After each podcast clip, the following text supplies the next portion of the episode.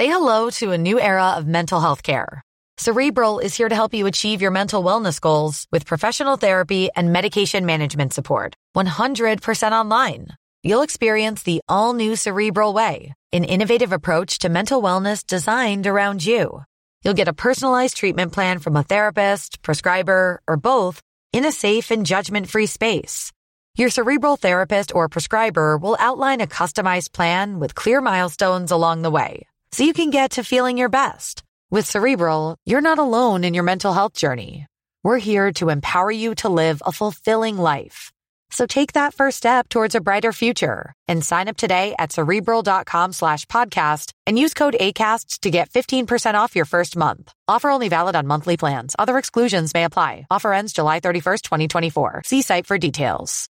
Botox Cosmetic, out of botulinum toxin A, FDA approved for over 20 years. So, talk to your specialist to see if Botox Cosmetic is right for you. For full prescribing information, including boxed warning, visit BotoxCosmetic.com or call 877-351-0300. Remember to ask for Botox Cosmetic by name. To see for yourself and learn more, visit BotoxCosmetic.com. That's BotoxCosmetic.com. Hey, I'm Ryan Reynolds. At Mint Mobile, we like to do the opposite of what Big Wireless does. They charge you a lot, we charge you a little. So naturally, when they announced they'd be raising their prices due to inflation, we decided to deflate our prices due to not hating you. That's right. We're cutting the price of Mint Unlimited from $30 a month to just $15 a month. Give it a try at mintmobile.com slash switch. $45 upfront for three months plus taxes and fees. Promo rate for new customers for limited time. Unlimited more than 40 gigabytes per month. Slows. Full terms at mintmobile.com.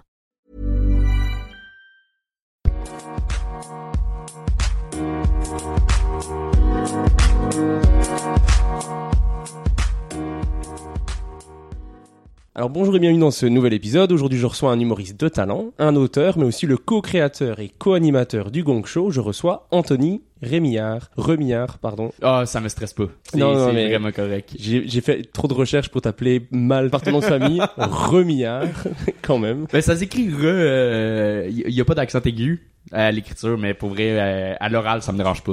Y a pas de stress. Voilà, ça, ça montre directement euh, le personnage que tu es. C'est y a pas de souci. Appelle-moi comme tu veux. Oui, oui. Comment ça va? Ça va, ça va, ça va. Ben, ça va. Il fait chaud, là. On est en pleine canicule.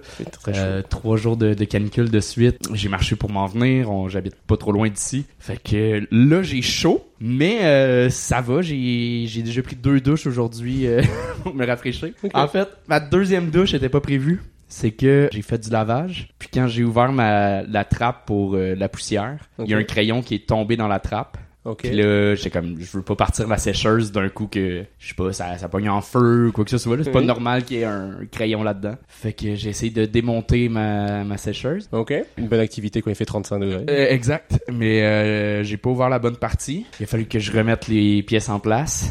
Puis là, j'ai fait, ben, j'ai un podcast à venir faire. Fait que je vais reprendre une douche. Ok. Puis je vais en prendre une troisième après, sûrement. Ça va. mais Merci d'avoir pris une douche pour venir ici. Mais ça va. Toi, ça va? Moi ça va. Euh, je t'avoue que quand j'ai éteint le ventilateur pour éviter le bruit, je me suis inquiété de pouvoir supporter la chaleur. Ouais. Parce que je, je supporte pas bien du tout la chaleur. Ok. J'ai passé ma journée dans l'air climatisé. Enfin, j'ai travaillé, mais euh, dans l'air climatisé, donc c'est un avantage. Ouais, ouais, ouais. Mais euh, on est ici au terminal qui nous accueille d'ailleurs. Donc merci beaucoup euh, de nous prêter euh, les locaux. Mais on a éteint le ventilateur pour pouvoir enregistrer ce podcast dans des bonnes qualités de son. Mais on a chaud un Oui. petit peu. Fait qu'il y a possibilité à un moment donné, là, euh, possibilité à un moment donné, je pense que c'est un pléonasme, mais euh, C'est ça. ça se peut qu'il y ait un son de ventilateur dans une demi-heure. Ou Soyez conscients. C'est ça, ou possibilité de deux humoristes décédés au terminal. C'est Ouais. l'autre possibilité. Mais en tout cas, merci beaucoup d'avoir accepté de participer à mon podcast. Ben, merci à toi. Je, je sais que tu as travaillé fort pour ça. Ouais. Fait que merci, on n'a jamais travaillé aussi fort pour moi. Mais est-ce que toi, t'es consommateur de podcasts, Est-ce que t'en écoutes? Pas énormément. Vraiment pas. J'ai eu une passe, 5 ans, j'avais pris le retard de sous-écoute. Je écouté beaucoup. Puis à un moment donné, euh, je écouté quelques-uns, quelques autres pour, pour comprendre un peu comment ça fonctionne, voir les, différences. Mais au final, euh, j'écoute plus de la musique que des podcasts. Ou même maintenant, si j'écoute des podcasts, ça va plus être des trucs sur euh, audio de Radio-Canada, des, des trucs reportages ou euh, où j'écoute beaucoup la radio en fait, mais la radio parlée. J'écoute Radio-Canada. Ok. Quand je suis dans mon auto, c'est ça que j'écoute ou de la musique. Très rarement des podcasts. Et t'écoutes la radio en mode il faut que je me tienne au courant de l'actualité ou plus c'est une habitude, c'est par plaisir? Euh Euh, c'était à la base pour me tenir informé, puis c'est devenu une habitude. Ok. Je suis rendu incapable d'écouter d'autres genres de radio que de la radio parlée ou justement Radio Cannes. Même là, des fois, c'est pas toutes les émissions à tous les jours qui sont bonnes. Je suis pas vendu Radio Cannes, c'est juste que comme source d'information, c'est quand même habituellement critique et euh, juste. C'est ça. J'essaie de me tenir informé, surtout que là cette année, j'ai je travaillais à la radio euh, en Outaouais. Je faisais une chronique sur l'actualité. Fait qu'il euh, fallait que je me tienne au courant là, des- de l'actualité. J'avais pas le choix. Puis je trouve ça, je trouve ça important. Là. Mais je suis pas un féru là, des, des nouvelles et de l'actualité. Je, je connais pas tous les sujets de fond en comble. Loin de là. Parce que moi je sais qu'il faudrait que je m'intéresse à l'actualité et tout ça, mais ça me déprime tellement que je Je n'arrive comprends. J'y arrive pas. Ouais, ouais. Je crois que si je voulais faire des blagues sur l'actualité, j'y arriverais, probablement en regardant les, les, les nouvelles, mais j'aurais envie de me suicider en fin de semaine. Je Je, pense. je suis parfaitement C'est d'accord avec toi. oui, oui, puis je le faisais pour la radio, ça fonctionnait. Parce que c'est un, mandat précis, mais des blagues d'actualité sur scène, j'en fais pas parce que justement, du moment où t'as fait, de un, euh, elle a été faite 100 fois sur Twitter, puis sur Facebook, puis sur Instagram avant. Euh, fait que c'est, c'est très difficile, puis que ça, ça reste euh, dans le temps, c'est, c'est très rare, là, à moins que ce soit des, des sujets comme plus gros, là, plus vastes, mettons l'avortement, le port d'armes, quoi que ce soit, là, aller s'informer là-dessus, mais vraiment faire des blagues sur une nouvelle précise, pas en stand-up, pas pour moi en tout cas. Bah, moi non plus. On, on a des, des ressemblances dans le, le style, je Un peu, pense, ouais. dans, le, dans, le, dans le sens où on, aime, on parle tous les deux de nous. Ouais. Essentiellement, je pense même à 100% de mon côté, toi, je, il me semble quand même beaucoup. C'est assez personnel, Oui, mon, mon stand-up. Mais euh, c'est pas que c'est pas des c'est pas juste des anecdotes sur moi. Euh, je parle souvent de moi pour parler de l'être humain. Oui, mais ton point de départ, Mon point de départ est moi. c'est toi, Ouais, ton expérience, il y a quelque chose qui t'est arrivé et t'as envie de- d'extrapoler autour de, de ça. quoi. exact. Mais j'essaie de de pas juste m'en tenir à l'événement qui m'est arrivé, mais d'avoir une réflexion là-dessus puis de pousser ça plus loin. Et je l'ai mentionné dans l'introduction, mais donc tu as créé avec Charles Deschamps le Gong Show, que tu animes chaque mercredi au Bordel Comedy Club, un show que vous pouvez retrouver sur YouTube. Il y a en ce moment 78 épisodes disponibles, 78 pour la Belgique. faut, faut rester... euh, Bah oui, proche de ses racines. Bah c'est ça, hein, c'est important. C'est quand je le dis, je fais un... Ah, 78, ça sonne quand même beaucoup mieux. Ah, ah ouais, Oui. t'as pas fait le, le- le switch encore? ah si, si, je le fais parce que je au, tra- au travail, parce que moi je travaille dans une boulangerie, je donne les prix tout le temps. Ouais. Et donc, je suis obligé de dire les chiffres euh, à la québécoise ou à la française parce que sinon, Ouais, ouais. les clients ne me comprennent pas. Mais maintenant, je le fais naturellement et j'aime pas ça. Quand je, quand je, naturellement, je pense 78, mon cerveau fait Ah, français et, et donc, je, là, dans le podcast, je suis obligé de dire 78 pour les quelques Belges qui écouteront euh, l'épisode, j'espère. bon, revenons-en donc au Gong Show. Enfin, on va pas parler que des chiffres de la Belgique. Euh, le Gong Show, j'y ai participé deux fois. Et J'ai adoré. Ça s'est très bien passé les deux fois, donc euh, merci de ne pas m'avoir gongé. Et merci à toi d'avoir été bon. Ouais, Avec plaisir. Euh, le concept, pour, ceux qui connaissent pas, c'est celui d'un open mic pendant lequel il y a cinq humoristes qui vont présenter un numéro devant le public et devant trois membres d'un jury. Ouais. Donc il y a toi, Charles Deschamps et un humoriste invité. Exact. Euh, le but c'est de tenir trois minutes sans se faire gonguer et vous vous gonguez si vous trouvez que la blague est que les blagues sont pas drôles, pas originales, trop classiques ou il y a un manque de rythme ou c'est problématique. Euh, c'est 100% ça. En fait, on est au début euh, du projet, ce qu'on voulait, c'était c'était vraiment on s'attendait à être ultra sévère avec euh, les humoristes puis si le numéro était pas un 10 sur 10, on allait arrêter le numéro tout de suite. Puis finalement euh, on s'est rapidement, je pense dès le premier show, on s'est ajusté.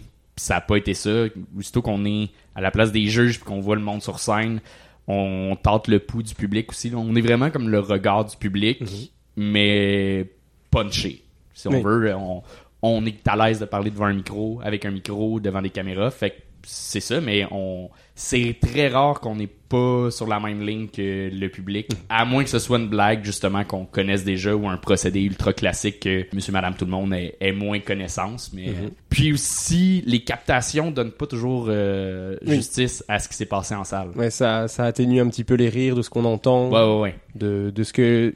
Enfin moi, la- la- la- le premier passage quand j'ai quand j'étais sur scène, je me suis dit ah ça s'est vraiment bien passé. Quand je l'ai réécouté, j'ai fait oh, je pensais que ça riait plus fort. Ok. De par rapport à la, captation. Ça rend pas ça rend pas encore assez bien l'ambiance du gong show en live. Parce que le gong show en live c'est vraiment puissant, genre le public est super chaud. Ouais, ouais, ouais, il y, C'est- il y a une frénésie en salle complètement fou. Puis de semaine en semaine, je pense en un an, il y a deux shows qui ont moins levé. Parce que tempête de neige, des fois, il y a des trucs dans la journée qui font en sorte que le public, l'énergie passe pas, mais c'est le même pour tous les shows, sauf que on a une très forte moyenne de, de public très, très cool. Avec des habitués qui ont toutes les référents. Il y a, il y a même des, des private jokes maintenant de ah un tel il est déjà passé, il a déjà il a déjà Ah oui, c'est fou, là. On a fait le, le- le Club Soda. Pour ceux qui écoutent en Belgique, c'est une plus grosse salle. Le bordel, c'est un 100 personnes environ. Puis le Club Soda, c'était 530, qui est une salle mythique à Montréal. Puis euh, on l'a fait, c'était c'était rempli. Et il y a un humoriste qui a fait son premier spectacle à vie et qui euh, a fait un personnage qui est dans l'univers d'un autre gars qui a fait le Gang Show, qui a fait un personnage, Lance Banger, de JP Ringuet. Et euh, 80% de la salle avait le référent. C'est fou, fou. ça a aucun sens. Vraiment. Ouais, ouais, le, le public, il- ça a vraiment créé une communauté. Les, les gens ont les référents, les gens. Mais même, ça crée un, un certain danger pour les humoristes qui passent au gang show. Il y en a qui pensent que tout le monde connaît le gang Oui. show. Mais c'est encore très restreint. Puis je pense, même si ça continue à buzzer, puis ça va buzzer encore, je pense pas qu'on a atteint le, le- le maximum que le projet peut, peut avoir en visibilité, mais il faut jamais prendre pour acquis que tout le monde a les référents ultra précis ou que les gens te connaissent parce que t'as fait le gang show. là, Oui, c'est ça. Faut, il suffit de tomber sur un public avec un peu moins d'habitués. euh, C'est et- ça. Et le public rit pas, et quand le public rit pas, ben ça, c'est dur d'enchaîner avec la même euh, confiance que quand le public est éclaté. Ouais, ouais, ouais. Puis je le dis par rapport au gang show, mais c'est la même chose. Même si je le fais pas en tant qu'invité, j'ai participé à d'autres captations pour des numéros, puis c'est pas parce que tu passes à la télévision que t'es rendu connu, là. Zéro, zéro. Tes proches le savent, mais ça ressemble à ça. C'est, très long avant d'être connu, puis j'en, suis pas là. Je commence à avoir une petite différence. Mhm. Pas- C'est pas énorme, là. Je peux très bien vivre ma vie anonymement, là. Je peux aller à l'épicerie sans me faire déranger, ça... Je suis pas là, là. Ça va, bah tant mieux. Bah tant mieux, le côté pouvoir vivre sa vie euh, tranquillement. Ça, ça c'est, quelque chose qui me ferait peur. Le perdre ce, ce rythme de vie-là. Ouais. Quelqu'un qui ne peut plus aller faire l'épicerie, ça doit être épouvantable. Au Ouais, Québec, c'est vraiment plus rare, là, mais si on parle d'un niveau à la. Un Kevin Hart, un, Mm-hmm. qui, qui est pas nécessairement mon humoriste favori, mais, mais je dis Kevin Hart parce qu'on on parle du mot, mais tu sais, que ce soit un Kanye West ou que ce soit Beyoncé, ça doit être là. T'es déconnecté, t'as plus aucune connexion avec le monde là. Mhm. T'es rendu ailleurs. Bah, tu peux, tu fais plus ton épicerie, hein. Non non, tu fais plus ton épicerie. Mais de quoi tu parles quand tu rencontres des gens aussi, aussi. Bah tu rencontres des gens qui sont dans les mêmes Dans les lieux mêmes que toi, sphères. donc tu- Ouais, ouais. peut-être tu te plains de ne pas pouvoir faire l'épicerie. Peut-être que Kanye West parle avec Beyoncé et fait, j'aimerais tellement aller au Super C. Sûrement. Pour revenir sur le Gon Show, qu'est-ce que t'aimes toi de ce show là T'as un show qui euh, qui permet de faire briller plusieurs styles d'humour. Qui enfin, on a été longtemps au, Québec. Ça fait un bout quand même que ça change, là, que ça tend à changer. Je pense il y, a, il y a 15 ans avec les En route vers mon premier gala, qui était la première porte sur la, la relève en humour, puis sur euh, d'autres styles. Mais on nous a tellement vendu longtemps l'humour comme étant du simple divertissement qu'il y a beaucoup de monde qui connaissent pas l'humour, connaissent juste ce qui s'est fait à la télé dans les années 2000, qui viennent voir un show d'humour de la relève ou dans des comédie clubs, puis qui sont étonnés de la qualité, puis dans les angles où on va. euh, puis là, enfin, je trouve le, le gang show permet ça au public de voir c'est quoi vraiment des, styles plus euh, plus poussés, soit dans l'absurde, soit dans l'humour noir, soit dans les réflexions, soit que ce soit peu importe, ça donne une super belle vitrine, oui aux humoristes, mais à l'humour où on en est rendu aujourd'hui. euh, Non, c'est vrai. Mais même, qu'est-ce qu'est-ce qu'un open mic euh, Quel est le niveau au départ? Parce que généralement, quand tu vois une captation de cette qualité-là, parce qu'on a vraiment une belle captation euh, qu'on peut partager sur les réseaux, ce qui est génial. Enfin, moi, j'ai adoré pouvoir faire ça.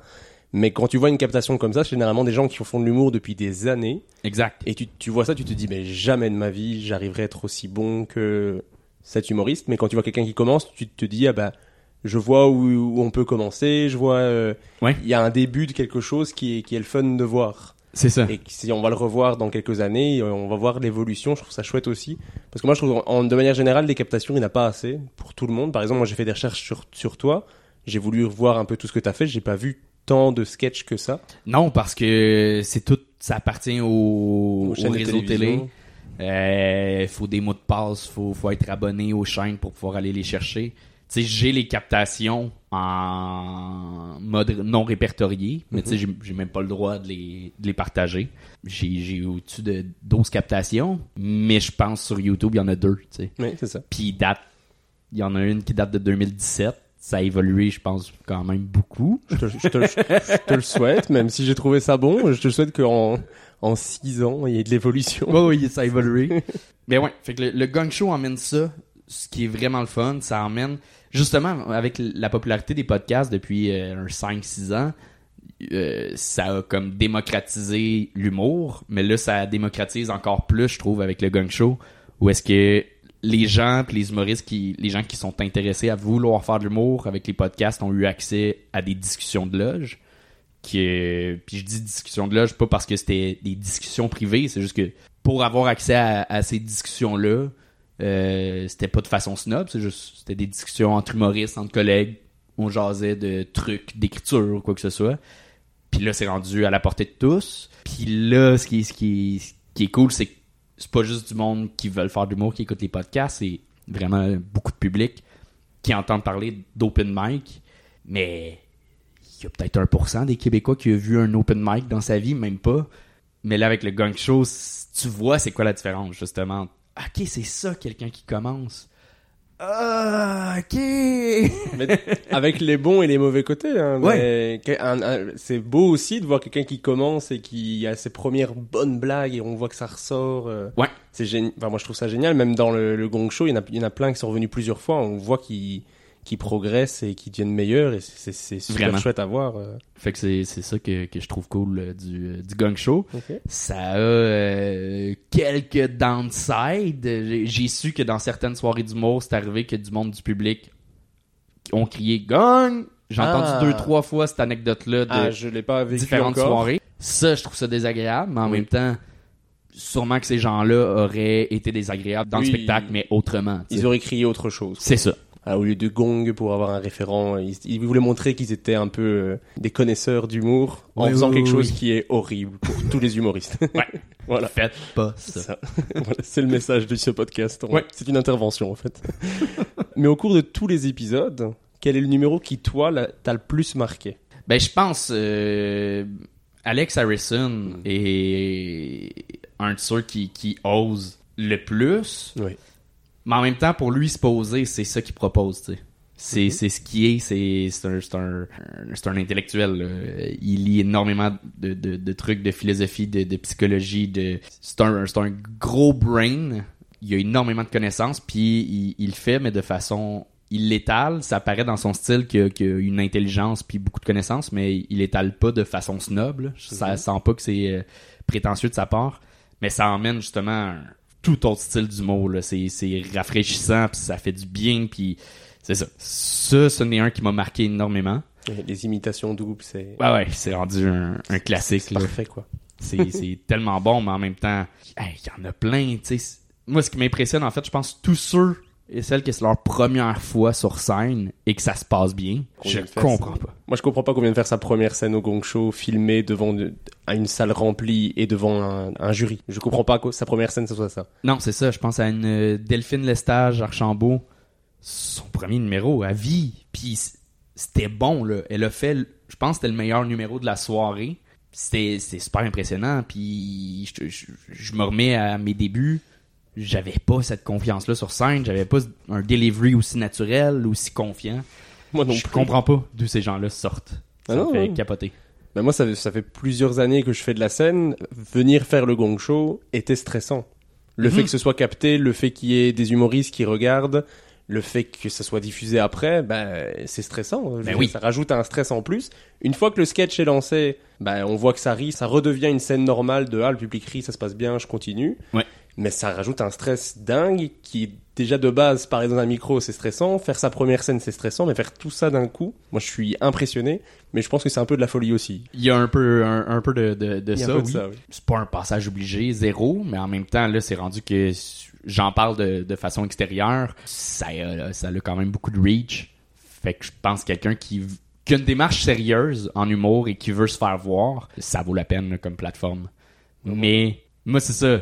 Si, si j'étais pas juge puis c'était un projet extérieur, je le ferais, mais je calculerais très bien mes passages. là. Ce serait bien préparé puis je je le ferais pas juste pour faire le stun de venir faire le gang show. Bon, je le, vois comme toi. J'en ai- j'ai ouais, fait ouais, deux, passages qui étaient bien travaillés et après l'avoir travaillé au Québec. Parce que j'aurais pu faire mes numéros en arrivant directement au Québec. mais. Je voulais les avoir d'abord testés sur un public québécois pour voir, ah, ça marche plus ou moins arrivé comme quand un- exactement? En septembre. Ok, ok. Fait que le projet, tu le connaissais déjà un peu avant? Euh, je l'ai vraiment découvert une fois sur place, pour Ok. le coup.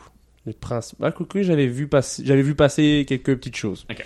Quand je suis arrivé, mais j'avais pas encore vu les épisodes vraiment avant de venir. Ok, ok. pour le coup. Et une fois que je suis venu, tout le monde, tout le monde te parle du gong show. Quand tu fais des open mic, tout le monde te parle du gong show, c'est sûr ouais, certain.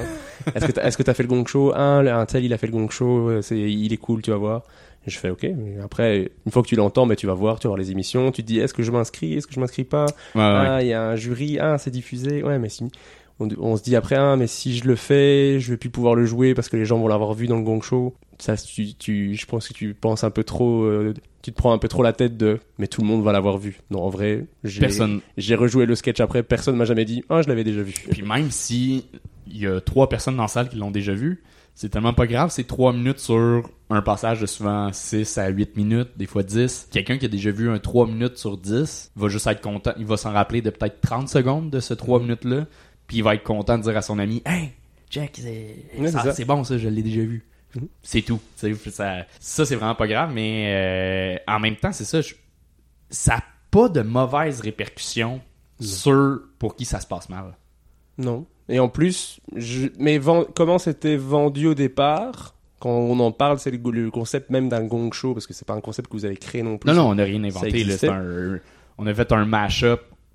Au final, c'était un mash-up de, de, du gang show des années euh, 70 aux States avec euh, America's Got Talent, avec toutes les émissions avec des juges au final. Là. Mais c'est moins méchant que ce à quoi on pourrait s'attendre. Ouais. Vous nous dites tout le temps, c'est on les on rose les invités, on, on leur fait des blagues, on les vanne, on, on est on leur fait un retour. Mais moi je trouve que c'est assez gentil et assez dans une bonne ambiance. Ouais. C'est rarement j'ai regardé un épisode en me disant ouf ils, ils sont violents. C'est rare que le malaise vient de nous, je Oui. pense. Ouais, c'est plus de comment l'humoriste prend ce qui est Ouais. ce Ouais, ouais, qui est dit. Mais euh, je dis, c'est rare. Il- Ça arrive qu'on a des blagues qui, qui passent dans le beurre, là, qui, qui tombent à plat parce que on improvise nos blagues, on n'a rien de prévu. Puis c'est c'est notre, je le vois comme étant notre prise de risque à nous dans, dans le spectacle est moins grande là, que, que, que l'humoriste qui, qui vient se prêter au jeu à 100%. Mais il y a ce mini retour de balancier là que nous aussi ça se peut qu'on se plante. Est-ce qu'il y a des fois où tu t'es dit ah là on a été trop méchant, ah on a mal exprimé ce qu'on voulait dire? Euh, c'est arrivé, mais très très rarement. Puis tu sais, on, on parle toujours aux humoristes avant et après. Mhm. Fait que s'il y a quelque chose qui a mal passé, si, on s'est mal fait comprendre, on prend toujours le temps après de, de bien s'expliquer. Mais j'ai, je pense que c'est arrivé euh, deux fois justement qu'il y a des humoristes qui, qui sont partis fâchés. Puis j'ai su par après que ces humoristes-là étaient désagréables dans d'autres contextes Ok. était pas le fun avec le staff ou était euh, amer ou fait que ça va là je pense on on est sensiblement humain là Charles et moi fait que Oui, parce que en plus vous êtes vraiment super accessible. De, euh, on discute avec vous après le, après le show, on boit un verre. euh, Mhm. C'est vraiment. Non, franchement, je, je m'attendais. Quand on parle d'un show de gong show, je m'attendais à quelque chose de beaucoup plus violent. Et moi, je dis, il, a fallu d'abord que je regarde quelques épisodes pour me ouais, dire, ouais, ouais. Hmm, ok, ils sont fins. Ok, j'aurais dit la même chose qu'eux. Ok, je peux le faire. Allez, on va s'inscrire. Allez. Ouais, ouais.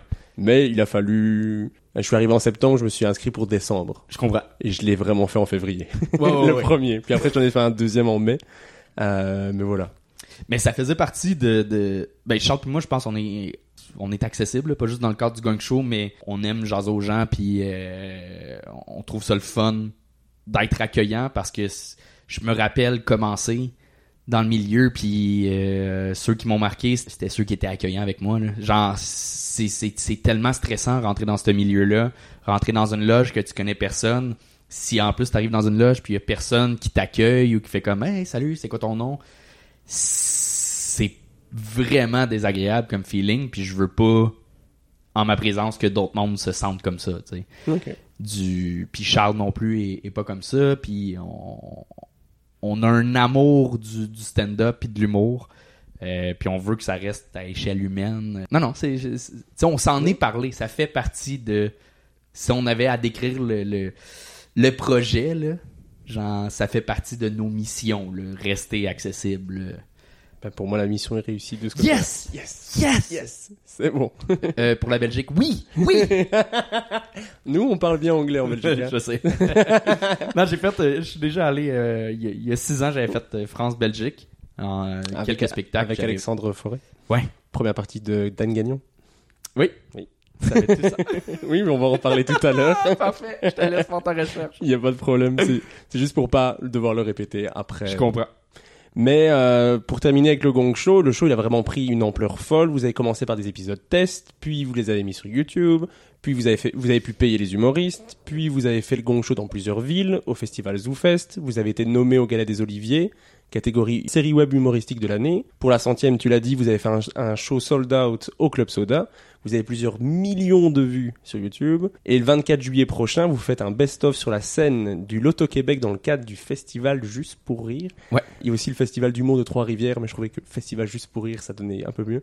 Désolé, désolé pour les gens du festival de Trois-Rivières. Euh, c'est quoi la prochaine étape? Jusqu'où vous voulez amener le Gong Show? À la base, c'est, c'est l'idée de, de Charles. Puis Charles est, moi, j'apprends énormément à travailler avec lui. En travaillant avec lui, j'apprends énormément à euh, se laisser aller un peu plus dans la production, puis euh, faire confiance aux idées folles. Puis Charles est beaucoup là-dedans. Le, on, a une idée, puis on la fait, puis c'est ça le gang show. Ça s'est créé en trois semaines pratiquement ce ce concept-là. Le club soda, on l'a booké en moins d'un mois, Euh, moins d'un mois avant la date. On a booké ça parce qu'on était comme ah, faudrait faire un événement spécial pour la centième. Là, c'était censé être en août, mais en août c'est la semaine, euh, les semaines de la construction, euh, les vacances de la construction, fait que c'était comme plus possible avec les, les- le booking du club soda. Fait a fait c'est notre seule fenêtre de temps, on va le faire là. Fait que ça s'est booké en trois semaines. Même chose quand on est allé à Paris euh, la- à l'automne dernier. Ça s'est fait sur un coup de tête. Fait qu'on veut toujours pousser plus loin, mais euh, je peux comme pas te dire ça va être quoi notre prochaine idée euh, coup de tête. Là. Si elle est pas faite, c'est parce qu'on l'a pas eu encore, l'idée. Mais c'est. On n'a pas de plan à se dire dans. Ah, dans un an, on pourrait faire ça. Je dirais du moment qu'on va l'avoir, ça va être. ça va se faire. Mais t'as le goût de continuer. le Ouais, ouais, ouais, ouais. Vraiment. euh, puis on, on veut. euh, sais, à la base, c'était vraiment juste un projet pour le fun, puis c'est devenu une petite business. c'est, on a des employés là, ça, c'est, ben des employés. On engage du monde. on n'a pas des employés, là. mais on engage du monde. Euh, là, on est, euh, on commence euh, une coprod avec Zéro Musique pour justement pousser le projet plus loin. Où, à un moment donné, ça, ça, ça nous dépasse. Là, on peut pas tout faire à deux. On a besoin de ressources qu'on qu'on n'a pas que eux peuvent euh, nous apporter. Fait qu'on a ça. On dit pas non à la télé. C'est pas un, un plan premier. On veut on veut que le gang show reste sur le web, reste ce qu'il est, accessible. Mais des déclinaisons pour la télé, si un jour ça se présente, on dit pas non. Mais ça, c'est hors de notre contrôle. Ok. Il faut un producteur et un diffuseur qui embarquent dans le projet. Si on le fait, c'est sûr, sûr, sûr, on se l'est dit, puis c'est quasiment signé là, comme contrat entre Charles et moi de euh, faut que ça reste sur le web, 100%. J'adorerais que dans trois mois, on vous voit à la télévision, plus rien sur le web parce qu'il y a eu un gros contrat. Non, ça- ça- ça me- Ben peut-être tu ressortiras ça, puis j'en rirai. Mais j'en rirai bien riche. Mais de- le Gong Show, il a pris une place importante dans ta vie. Ouais. Il occupe beaucoup de ton temps, Ouais. je pense. Est-ce que tu arrives quand même à te concentrer sur ta carrière personnelle et est-ce que t'as pas peur d'être maintenant connu plus que comme le gars du Gong Show? C'est pas trop une crainte parce que ça reste un spectacle d'humour. je reste moi-même, c'est c'est quand même très proche de ce que je propose sur scène quand je t'en juge, ça reste très proche de moi, puis je suis dans le punch, fait que ça me dérange pas d'être associé au gang show parce que c'est ça, c'est pas comme si j'étais j'étais rendu la vedette d'un d'un produit euh, pour une publicité. Je suis pas rendu une marque de char. Puis si ça arrive, ça arrivera peut-être, mais ça ça me dérange pas.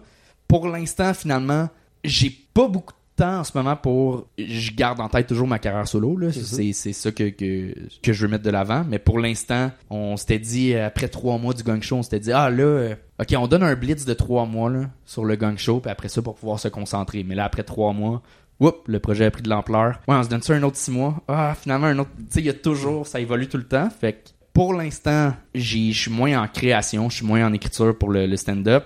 Mais j'ai des dates de bouquet à partir de l'automne pour une petite tournée. J'ai un genre de 12 dates qui s'en viennent. Mais c'est le même show sensiblement retravaillé que j'ai fait à ZooFest 2022. Fait que c'est sensiblement le, le, le même show, mais j'ai pas eu le temps d'écrire. Je pense en un an, j'ai écrit peut-être 15 minutes là, de matériel que j'aime. C'est pas un 15 minutes béton solide que je fais comme Wow, je peux offrir deux numéros pour des galas. Mais c'était pas l'objectif, justement, avec, euh, avec ma boîte de, de gérance. Avec ma, ma gérante, c'est c'est ça qu'on a travaillé dans nos objectifs d'année. C'était c'était pas ça. L'année d'avant, c'était de je voulais faire un gala. J'ai tout mis mes mes énergies dans faire un gala puis travailler un numéro. J'ai réussi, j'ai fait un gala. Cool. Là, cette année, c'est pas ça l'objectif. Mais l'année prochaine, faut que ça revienne. Tu sais, je veux que ça revienne là, comme objectif de miser plus sur carrière solo. Mais donc tu vas tourner cet automne avec ton spectacle solo qui s'appelle Impuissant. Ouais. Euh, moi j'ai eu l'occasion de voir 45 minutes de ce show-là. Je sais pas si c'est vraiment que t'avais fait que tu, quand tu tournais avec Charles Deschamps. Que Ouais, c'était un. Je faisais un 45 minutes, mais dans ce 45 minutes-là, il y avait peut-être un 15 minutes de vieux stock ou de stock que je travaillais ces temps-ci. Fait que t'as peut-être vu la moitié de mon show. Ok. Mais de quoi parle le show pour ceux qui voudraient aller le voir cet automne? Euh, le titre est quand même puissant. Est-ce Non, que que t'avais prévu cette phrase Non. pour les interviews? Non? C'est quand même Elle, bon. hein? elle est bien, elle est bien. Je te vois bien dire ça, tout le monde en parle. Je- Puissant de sens. Puissance. non, mais, mais c'est, ça part. Il y a beaucoup de, de- des trucs que j'ai écrits qui partent de justement, je me sens impuissant. Je suis un peu euh, victime de ce qui se passe dans ma vie. Il y a, il y a beaucoup de choses que j'ai aucun contrôle. Ça fait partie de mes réflexions de vie. Je suis juste un humain parmi tant d'autres. Puis c'est ça. J'ai, j'ai pas de pouvoir plus que d'autres. Fait que je parle de mes failles, je parle de, de mes réflexions. Ça ressemble à ça pour pas trop donner de. de... Tu sais, je peux pas te dire j'ai un numéro là-dessus. Je parle de ce sujet-là précisément. En globalité, ça ressemble un peu à, à ça. là. Si, si tu, tu regardes le show dans sa, son ampleur, pas son ampleur, sa globalité. Sa globalité, oui. ouais, son ampleur, c'est un autre mot. C'est un autre mot. On utilisera dans une autre situation, une autre Oui, c'est ça. C'est comme ça que ça fonctionne, les langues. C'est ça. Il y a des mots pour plusieurs sens. Eh oui. Mais c'est ton troisième show solo. Euh, euh, oui puis non. Oui puis non. Oui puis non. C'est pas trois heures différentes. Ma première heure, c'était ma première heure. La deuxième, qui était... La première heure, c'était une joke en 60 minutes. Où est-ce que euh, je commençais à avoir trouvé un peu mon style que j'aime partir dans des longues euh, parenthèses, puis euh, je déblatère sur de la marde. Fait que j'étais parti là-dessus. Fait que c'était un mélange de best-of de mon matériel après 4 ans d'humour, après 3-4 ans d'humour, puis j'avais un genre de 15 minutes d'intro spécifique à ce show-là que j'avais écrit vraiment pour la formule du show, puis un 5 minutes aussi original pour euh, le concept. Le deuxième, là, c'était plus... euh, Tu sais, chaque show, je les ai pas fait 10 fois, là. Fait que, tu sais, c'est-. Le deuxième, il y a peut-être un 15 minutes de la première, puis le troisième, il y a un 15 minutes de la deuxième. Tu sais, ça... Ouais. C'était plus un work in progress, puis qui a changé de nom parce qu'il y avait du nouveau matériel, puis c'est dans des cadres différents que je, je le faisais. Mais tu sais, j'ai, j'ai pas, c'est ça. Je peux pas dire que j'ai trois heures complètes de matériel présentable. Mais est-ce que tu considères alors du coup comme ton vrai premier show avec lequel tu veux tourner ou? Euh, ouais, impuissant, ce, ce- ce serait ça. Les, les autres, c'était plus des tests. C'était moi me donner le, le- le défi d'écrire. Euh, c'était, c'était vraiment plus dans une, dans une démarche de me trouver sur scène, de, de- dans une démarche créative. Euh, mais là, en termes de produits plus brut, fini, euh, que je suis à l'aise vraiment d'aller présenter, puis qui me ressemble plus, ce serait ouais, la première officielle. Ça ressemble à ça. Ça ressemble à ça Ouais. Ok, bah, c'est plus clair pour moi. tu vas aussi animer une soirée mensuelle au parc du Domaine Vert à Mirabel. Ouais. Je dis plein de mots que je ne connais pas. Connais pas. Euh, mais est-ce que le rôle d'animateur, c'est quelque chose que tu apprécies Tu l'as fait dans plein de soirées autour de ta carrière, on va Ouais. revenir dessus, mais est-ce que c'est quelque chose que tu aimes faire? Ça dépend. Ça, ça dépend vraiment. En fait, ça a été ultra formateur de, de le faire. À mes débuts, débuts, débuts, j'étais pas à l'aise. Ça m'a pris un trois ans de scène avant de me lancer à, à les animer. Parce que avant, j'étais un peu plus dans l'absurde quand j'ai commencé. Puis je me voyais pas comment transposer mon style en animation. Puis j'étais un peu plus en mode personnage, pas avec un costume, mais c'est ça. Fait que je me voyais pas pour une soirée avoir les rênes de- de- d'une soirée. Ça a pris un trois ans environ. Là, j'ai animé. une- Ça m'a aidé énormément à, à trouver un naturel, un peu plus, parce que là, il faut vraiment que tu connectes avec le, le public. Après ça, animer à toutes les semaines, moi, ça m'a épuisé, justement parce que j'étais. Je suis plus 100% dans l'absurde, mais j'aime aller jouer avec les codes, j'aime m'amuser dans, dans des délires qui euh, fit encore un peu moins des fois euh, en, en animation. Fait que là, ce que j'écrivais pour animer ne se transposait pas nécessairement après ça pour la scène, pour aller dans des soirées de rodage. Fait que j'avais comme l'impression de travailler un peu dans, dans le beurre, mais ça m'a aidé sur scène, mais pas nécessairement à créer du nouveau matériel de stand-up que j'aime. Plus pour ton aisance sur scène. Ouais, que- ouais, ouais. Puis maintenant, animer, j'aime ça, mais c'est rien comparable à, À jouer un numéro. à jouer mon numéro, à vraiment être euh, moi qui présente 100% ce que j'ai euh, à offrir. C'est là que, que j'ai le plus de fun sur scène. Mais animer, quand t'es sur ton X à l'animation, là, une soirée que ça se passe bien, c'est un autre buzz que, que le stand-up pur, là, que, Ouais, qu'en numéro. Mais c'est vraiment le fun. Quand, ça fonctionne, là, quand t'es vraiment justement à l'aise, puis tu connectes bien avec le public, puis que tout roule, puis que le, le show fonctionne bien, c'est une belle réussite. Là. C'est... Mais en fait, là, je suis plus à l'aise, mais euh, le fait que j'ai, j'ai l'air jeune, là, j'ai 30 ans, mais Mhm. plus jeune dans vingtaine, j'avais l'air encore plus jeune, puis je sentais pas que j'avais, j'étais crédible pour animer une soirée. Quand je joue devant un public étudiant, ça va, c'est du monde de mon âge ou plus jeune, mais quand j'arrivais devant des, des publics plus âgés de 35, 40, 50, j'étais comme, je sais pas, je me vois pas être cette personne-là, être dans le public, avoir 50 ans, puis me voir sur scène, je comme, pourquoi?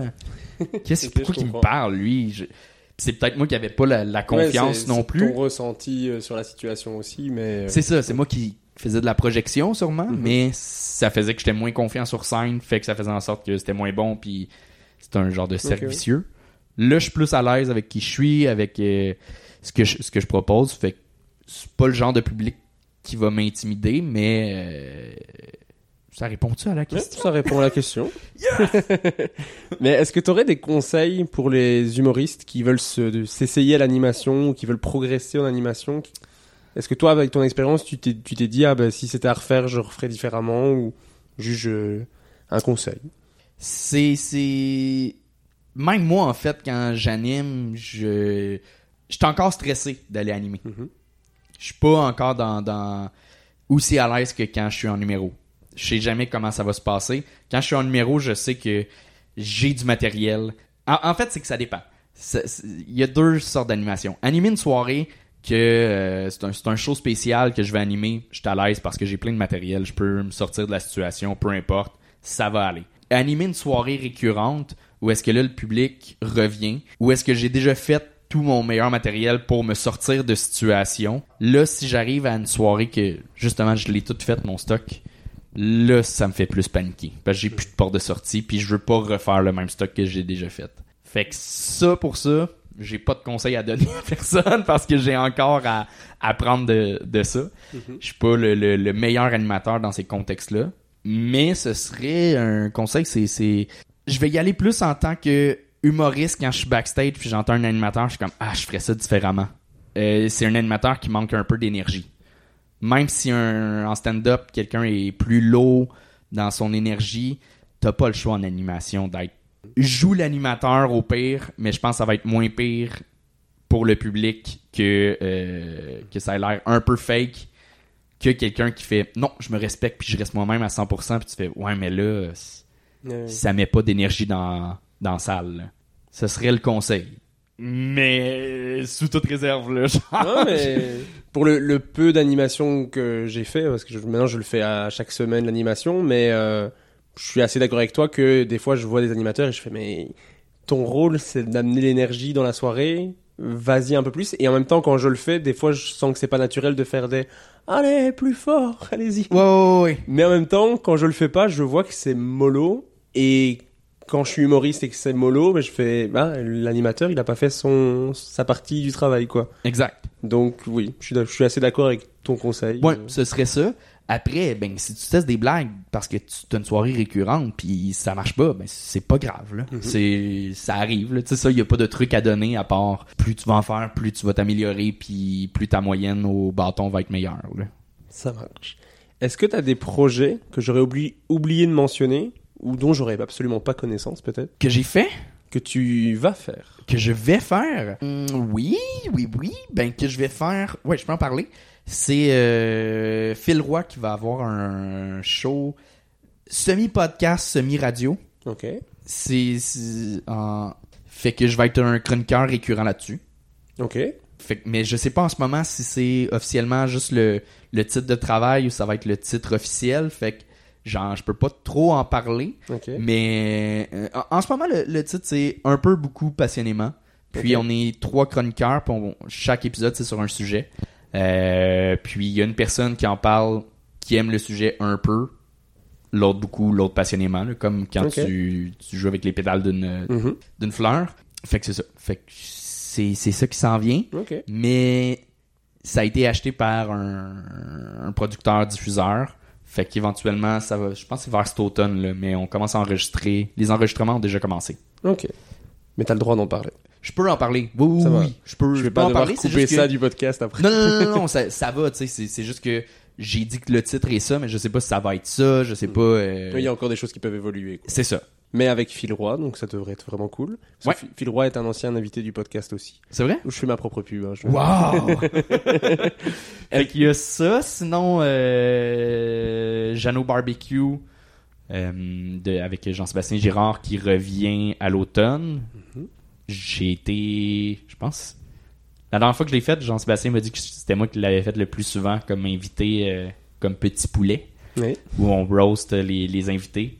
Fait que je devrais le refaire cet automne. Ok. Mais sous toute réserve, encore une fois, je peux pas décider de l'avenir, là, mais Oui, c'est ça. il y a de fortes chances que je refasse ça. C'est dans les projets. Ouais. Cool. Après ça, il y a rien d'autre. Ben, c'est ma petite tournée qui s'en vient. euh, mais de, de précis en ce moment, il y a rien d'autre. Ça marche. Bah alors comme ça on est revenu sur ton actualité, ce qui fait que maintenant on peut revenir sur ton parcours pour arriver jusque là. Parce que dans le podcast, moi j'aime remonter le temps, donc on va revenir à ta naissance le 22 janvier 1993, C'est bien ça. 1993, toujours la Belgique. Euh, donc t'as grandi à Saint-Eustache. Ouais. Est-ce que t'étais déjà un enfant drôle? Euh, non, non, mais euh, j'étais, j'étais très, très, très réservé. J'étais, tu sais, je, je fais de l'anxiété dans la vie puis j'en parle sur scène ou ouvertement. là. J'ai- Je suis pas, euh, pas gêné de ça.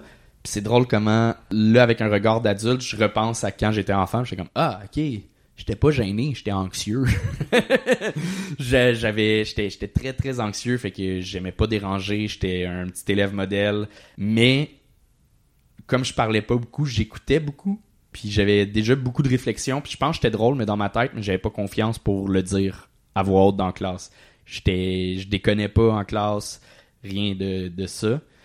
Fait que j'étais, j'étais pas cet enfant-là.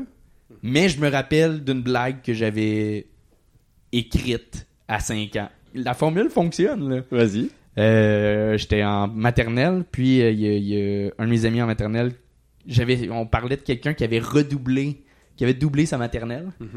J'étais comme, comment tu fais pour euh, doubler ta maternelle? Faut que tu rates ton gâteau à, à 10 bouts. C'est mignon. C- C'est mignon, oui. mais Mais c'est- j'ai entendu pire. il y a- il y, a pire, c'est ça. Surtout pour un enfant de maternelle. euh. Puis je me rappelle, tu sais, c'était, c'était lu- c'est lucide comme blague. Mhm. C'est ça. C'est ça. Je- Pas. Tu t'attendais à mieux, à une meilleure réaction de ma part, je suis désolé. Mais non, on, on est deux dans un local, puis je te parle d'une blague de, qui De de maternelle. 25 ans. Là. ok. mais je me rappelle de ça. Sauf que, non, j'ai commencé à déconner en classe à partir de secondaire 5. Mhm. Fait qu'en Belgique, je sais plus. Secondaire, cinquième secondaire. On Cinquième? inverse. Ok. On inverse simplement la deuxième année du lycée pour la France. Ok, c'est le même système euh, scolaire. Ouais, c'est juste que la seule différence, c'est que vous dites secondaire 1, nous on dit première secondaire. C'est la seule différence au niveau. Et vous, c'est c'est cinq années, puis c'est le cégep. Ouais. Nous, c'est six années, et après on va soit en, à l'université, soit dans ce qu'on appelle les autres écoles, où on peut faire des bacs. Ok. Que l'université, c'est généralement des masters. On fait bac puis master. Ok. C'est la petite différence. Mais le reste est le même. Parfait. Donc en cinquième secondaire. C'est ça. Euh, j'étais j'étais dans le- au programme international au secondaire puis euh, on avait le choix rendu en secondaire 5 s- d'aller en chimie physique maths fort ou bio maths faible puis j'étais super bon en mathématiques mais puis en sciences mais ça m'intéressait pas je savais que je voulais pas faire ça plus tard j'ai comme commencé à aller vers le chemin plus facile Mhm. mais j'étais bon à l'école, j'avais pas besoin de travailler tant que ça ou de d'étudier énormément. Je comprenais rapidement. Fait que je m'emmerdais dans mes classes là.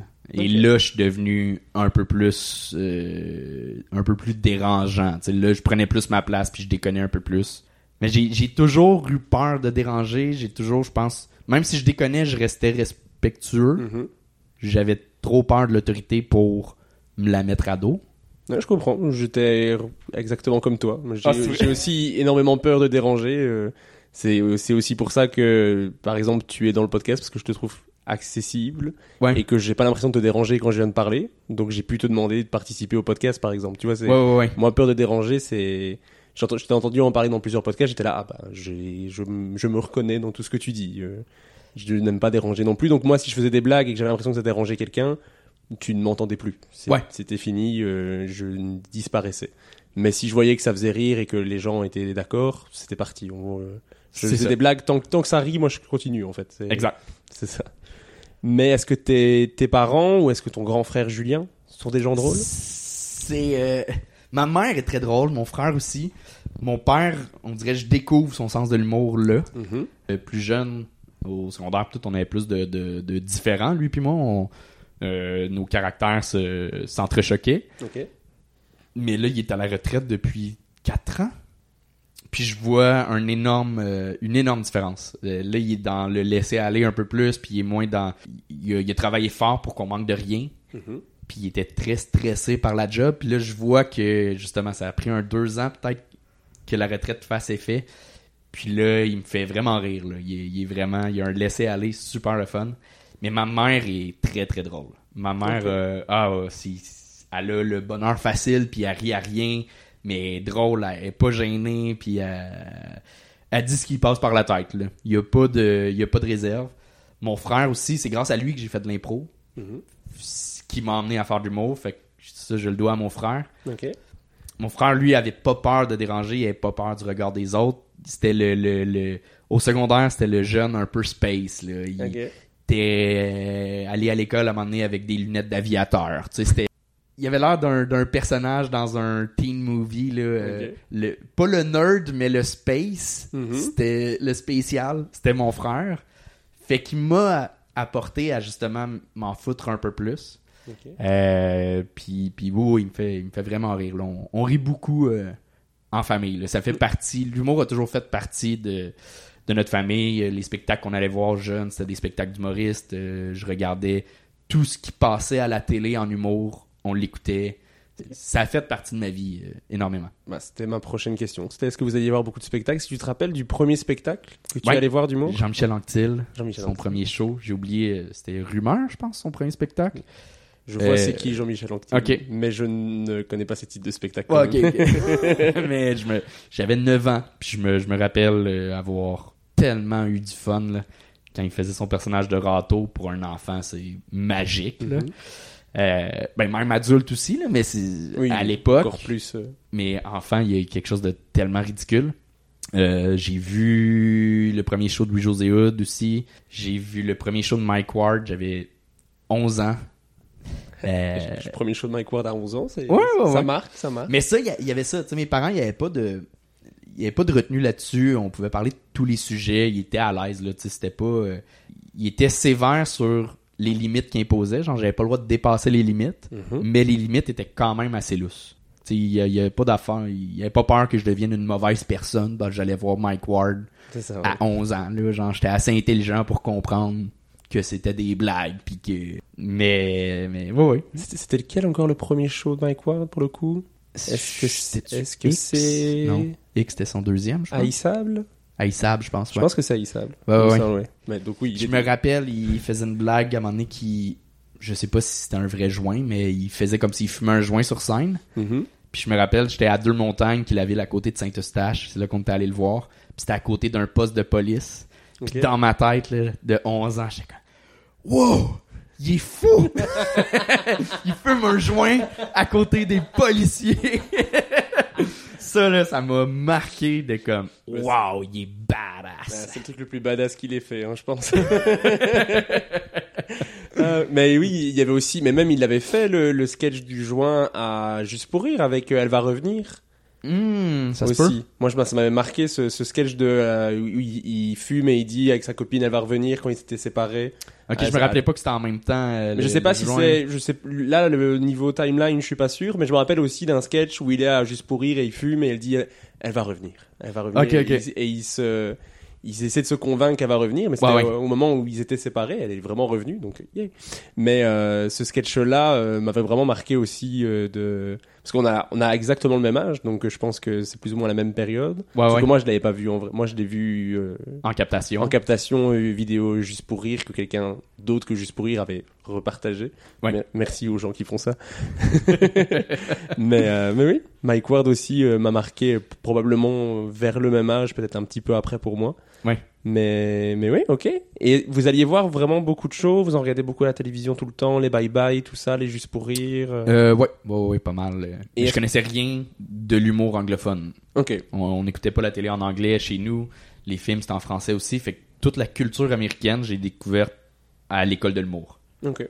Avant ça, je, je connais, je connaissais pas Louis C.K., je connaissais pas Bill Burr, je connaissais rien, rien, rien de, de ça. Fait que c'est, ça a été une deuxième école de l'humour, découvrir ça. Ça a été, euh, ça m'a aidé à comprendre un peu plus c'était quoi le stand-up. Mais est-ce que quand tu regardais les humoristes étant petit, tu te disais ah moi je veux faire ça ou ça ça, ça- ça t'attirait d'une certaine façon ou pas du tout? J'ai toujours eu le désir, on dirait, vu que je- quand j'étais jeune, j'étais très discret, justement, je dérangeais pas, j'étais beaucoup, beaucoup dans ma tête. Mhm. Puis c'est comme si j'avais énormément de réflexions, puis énormément de choses en tête, puis j'étais comme, un jour, j'aimerais ça, partager ça. Mhm. Je savais pas comment. J'ai- Je lisais beaucoup quand j'étais jeune, je me disais, ah, peut-être écrire un livre. Euh, peut-être. J'avais des idées artistiques, mais sans me dire, c'était pas un rêve de petit cul. Mais je me disais, je, je pense qu'un jour, je vais peut-être faire de quoi. Là-dedans, genre. Mais c'est venu au cégep. euh, L'idée vraiment de, de me lancer en humour. J'ai fait de l'improvisation tout mon, mon secondaire. Euh, puis c'est au cégep que j'ai débloqué. Ça se passait bien au secondaire, mais j'étais j'étais pas une sommité, lui, pas du tout. Mais au cégep, j'ai vraiment pris une grosse coche. Ma courbe d'amélioration a été énorme. Puis là, euh, ma deuxième année au cégep, surtout, là, j'ai, je gagnais des prix. Puis j'étais comme, OK, ça, j'ai quelque chose. Là. Genre, à un moment donné, j'étais assez conscient pour faire, OK, oui, c'est- j'ai l'approbation de mes pères. Là, genre. c'est pas moi qui se trouve bon. Là, genre, ça. ça va. Fait qu'à partir de là, mes meilleurs impros, c'était des solos. Fait que je me suis dit que ben, je pourrais peut-être lancer ça euh, à l'écrit. Fait que mon édition, c'était un personnage à l'école de l'humour. Ok. Ok. Que je referais pas. Tu referais- ah mais mais on, on va y arriver mais je veux, je veux y aller par étapes sinon je vais man- je vais manquer des petites choses. Tu faisais beaucoup de dessins, tu pensais faire architecte à un moment donné parce que t'aimais le dessin mais en soi c'était plus parce que t'aimais le dessin Ouais. que vraiment vouloir être architecte. T'as fait du cirque aussi, ça c'est pour l'information, c'est comme ouais, ça. fait du cirque euh, au, au primaire. C'était ben, c'était mes premiers spectacles. On- il y avait C'était l'option cirque à mon école primaire. Ok. C'était une des, des premières écoles qui offrait ça. C'était les, les profs d'éduc qui étaient vraiment, vraiment cool. Luc et Liliane d'Horizon Soleil. Mais ils avaient créé vraiment un, un gros programme de cirque. Des, ils étaient super impliqués. Puis on faisait un spectacle. Tous nos cours d'éducation physique, à partir de troisième année, euh, c'était juste du cirque. J'ai appris à jongler, faire du monocycle, On avait du- des trapèzes. Il y avait beaucoup, beaucoup de matériel. Puis il y avait toujours un prof ou un finissant de l'école nationale de cirque qui venait faire un numéro dans le spectacle. Fait que tu sais, j'ai comme été initié à ça, puis de donner un spectacle. Ouais, donc Fait que- le, le fait de vouloir être en spectacle était toujours un petit peu quand même, en tout cas d'exprimer quelque chose devant un public. Euh, oui, mais tu sais, là, c'était, c'était pas des numéros solo, là, c'était Mhm. vraiment en groupe, puis... Mais je pense que ça m'a aidé à, à comprendre un peu, un peu l'essence du spectacle, mais c'est loin, là. Oui. Je pense une des choses que j'aimais, qui m'intriguait énormément, c'était le backstage. Je me rappelle aller voir des shows, puis être tellement intrigué par ce qui se passait derrière. On dirait Mhm. que je voulais avoir accès à ça, je voulais comprendre comment ça se passait. J'étais, plus impressionné par ça que euh, le spectacle des fois en soi. Là. Je me rappelle le feeling de... Un peu comme dans un dessin animé, quand des vieux dessins animés qu'on voyait juste les jambes des parents, mettons, je pense au Razmoquette. Mhm. Je pense qu'on voyait très Ouais. rarement les parents, puis là, t'es comme, ah, je, je veux savoir c'est qui, ouais. qui, le, le- comment les choses fonctionnent m'a toujours, toujours intrigué. Ok. Euh, là, je dérape, mais je- ça, ça fait partie aussi de mon style d'humour de décortiquer beaucoup les choses pour essayer de comprendre comment les, les choses fonctionnent. Mhm. Euh, fait que ça, ça m'a attiré. Ouais, le, fait que c'est ça, j'ai fait du cirque, puis j'ai enseigné le cirque après ça, Ah oui. dans Ça, un camp de vacances de cirque. Ok. Ça camp de vacances je l'avais, de cirque j'avais pas l'information. Ouais, j'ai fait faut- ça. faut vraiment j'avais mes bases déjà à cause du primaire. Euh, je travaillais là de 16 à de 17 à 22. Mais c'est au secondaire que t'as commencé à faire de l'improvisation dans ton Ouais. école de la polyvalente des deux montagnes. Ouais. T'as continué après au cégep au collège Lionel Groux où Oui. tu étudies en cinéma et communication. Exact. Euh, mais c'est vraiment, donc tu l'as dit au cégep que t'es devenu, que t'es devenu moins gêné et que t'as, que t'as vraiment débloqué quelque chose en impro. Ouais.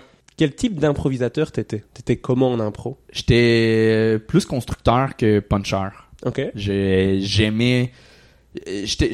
Je suis pas polyvalent en improvisation. Genre, j'ai arrêté d'en faire, puis je serais pas un atout essentiel à une équipe parce que tout ce qui est catégorie d'impro, c'était pas ma force. Ok. Et quand je parle des, à la manière de des chanter, des danser, il y a pas de danser là, mais j'étais- pas bon, ça m'angoissait, j'étais, je, me regardais jouer Ok. beaucoup. Mais une j'aimais- catégorie libre.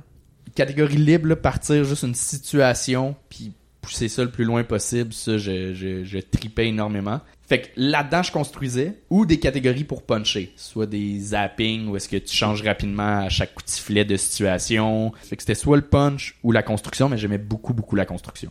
Et si tu devais recevoir une faute, c'est laquelle que tu recevais le plus? C'était très rare que j'avais des pénalités. Ok. C'était très. Je suis tellement. Justement, je pense que ça fait partie de mon côté très académique, là, qui veut respecter les règles et qui veut bien faire les choses. Fait que. je pense pas. En 10 ans d'impro, je pense pas avoir eu trois pénalités. Ok. Si j'en ai eu, c'était retard de jeu, mais retard de jeu, habituellement, ça, ça s'applique à tout le monde sur, l'in- sur la glace. Oui, C'était plus- l'impro qui était lente. Oui, c'est plus un retard de jeu pour l'équipe que pour un joueur en ça. particulier. Mais oui, moi je suis aussi très très académique, donc là- là-dessus je pense qu'on a un- un- une similitude, mais je, les décrochages, moi, Ah ouais? J'avais du mal à ne pas rire. Ok. Mais avait- t'en as fait de l'impro, toi Oui, aussi. j'ai fait beaucoup d'impro euh, de mes 12 à mes 20 ans, j'ai fait de l'impro tout le temps. qu'on est la même personne. Relativement. Bah, il y a des, franchement, il y a beaucoup de similitudes. vraiment. Il y en a quelques-unes, mais le décrochage, oui, moi, il y a des, quand, quand quelqu'un me fait rire, je. Oui, décrochage, ça c'est vrai, je l'avais. Ouais, ouais. Ah, ok, voilà. Ouais, ouais. J'ai réussi à trouver euh, Ouais, la décrochage, euh, c'est vrai que. Mais il y a vraiment des gens, moi, ils me font, ils me font rire. Et vraiment la difficulté que j'avais en impro, c'est que je peux pas m'empêcher de rire, quoi. C'est, la situation est drôle, je ris. Je comprends. Ouais, ouais, ouais. J'ai une photo où je fais, où je suis arbitre. et où je pleure de rire. Parce que c'est une euh, catégorie où tu dois lire les répliques. Ok. Répliques imposées. Donc, euh, tu lis un, un dialogue de théâtre. Ouais, pour partir l'improvisation. Pour partir l'improvisation, et l'autre personne, elle fait l'autre réplique, mais sans connaître, sans connaître le texte. Mais alors, ça part toujours dans des sujets complètement différents de le- du, du thème de départ. Et je me pleurais de rire. À chaque, il y a vraiment une photo, on me voit pleurer de rire, incapable de lire ma prochaine, parce que j'arrive pas à me retenir de rire. C'est aussi pour ça que je suis un bon, euh, un bon euh, membre du public. Quand je vais voir des spectacles de show, c'est que je ris fort, on m'entend, on me voit. Euh, J'étais voir Reda Saoui euh, la semaine dernière, qui a dû s'arrêter pour me dire, on va le laisser finir. Et c'était moi. Ok. ben là-dessus aussi, on se ressemble. là. ok. Je suis je suis quand même bon public, là. On va finir le podcast en, en se rendant compte qu'on est frères jumeaux. Oui. Et euh, Est-ce que l'impro, ça te manque parce que t'as arrêté d'en faire? Est-ce que des fois, t'as envie de remonter sur scène euh? Euh, J'aime l'impro. euh, en sortant de l'école de l'humour, j'avais fait euh, une ligue qui, est- qui je pense qu'elle n'existe plus, la Lila, euh, l'Assomption. C'était de l'impro spectacle, où est-ce qu'il n'y avait pas de points.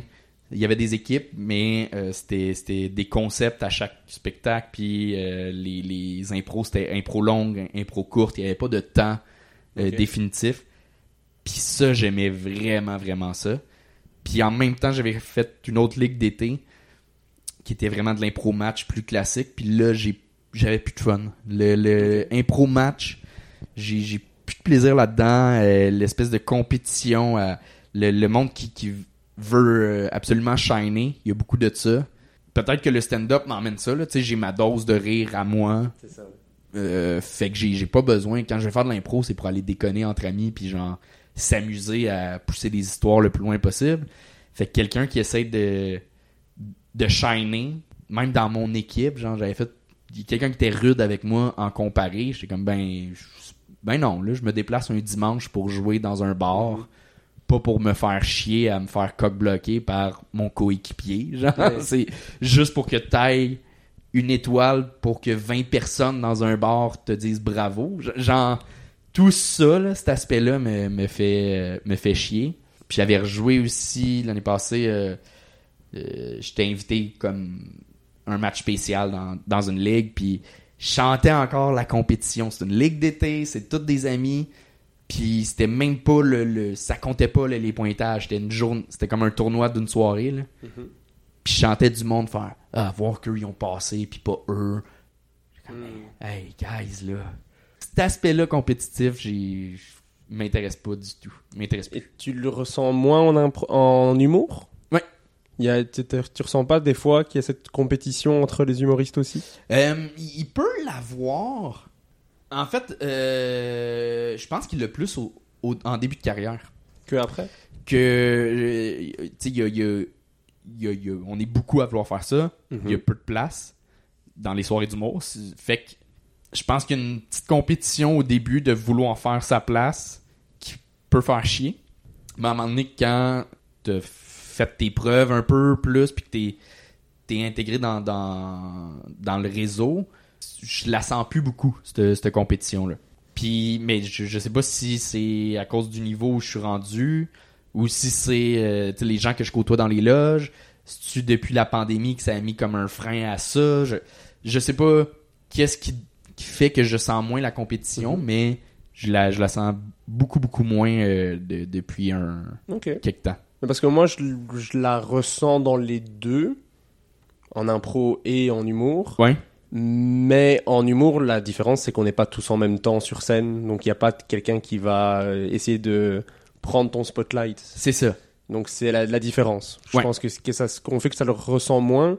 Mais tu entends des choses comme tu as dit de ah, je ne crois pas que lui est passé. oui oui oui Tu entends ce genre de choses où des fois euh, il y a juste. C'est peut-être aussi pour ça que tu le ressens moins maintenant que tu es à un, un autre niveau, c'est qu'il y a des soirées où ça se passe très bien pour quelqu'un et pas du tout pour l'autre. Ouais. Je pense que ça se passe moins quand les gens seront plus à un niveau euh, plus haut où toutes les soirées se passent mieux. je pense que ouais, ça ça ouais, ça emmène ça que, que ben, tout le monde fait sa job de tout, tout le monde réussit bien. Là, après ça c'est des, des, des styles différents mais qui peuvent moins te parler mais oui au début je pense qu'il y en- il y, en a plus de compétition mais euh, ouais, Mais tu le ressens moins fort en humour que en impro. peut-être que je, je la comprends plus la compétition en humour, elle me faisait moins chier vu que je la comprends plus. Mhm. c'est pas un hobby. C'est, tu sais, il y a un désir de vouloir faire ça. Oui. Il y a un- une espèce de, de truc de survie un peu, de vouloir sa place. Ouais, tu joues ta vie, euh, Entre ta guillemets, carrière ouais. entre guillemets à chaque show, même si c'est pas vraiment le cas, mais oui. Ouais. Plus, je comprends. Tandis que l'impro, c'est ça, le monde joue comme si c'était leur vie. Puis il y en a que c'est leur vie, puis c'est correct. tu sais, c'est- Je crache pas sur l'impro, là, ça m'a emmené énormément, puis c'est c'est super, super cool comme, euh, comme forme d'art puis de, de spectacle. Mais c'est ça, peut-être vu que je fais de l'humour puis je gagne ma vie avec ça, si je veux faire de l'impro, c'est vraiment comme hobby. Là. Fait que j'ai pas le goût d'avoir ce feeling-là dans mon hobby. Je comprends. Euh, après le cégep, t'es allé à l'UCAM en design d'environnement. Oui. Donc tout ce qui touche à l'architecture et à l'urbanisme. Tu as fait une session, je crois, Ouais. Une seule session. euh, à- avant de faire les cours du soir à l'école nationale de l'humour, Ouais. sous les conseils de Julien Lacroix. Oui. Faut le mentionner parce que c'est le cas. Euh, je- Voilà, petit ben, on, on a le voilà. même âge depuis moi, puis on se ça. connaissait de l'impro vous faisiez des tournois ensemble. C'est ça.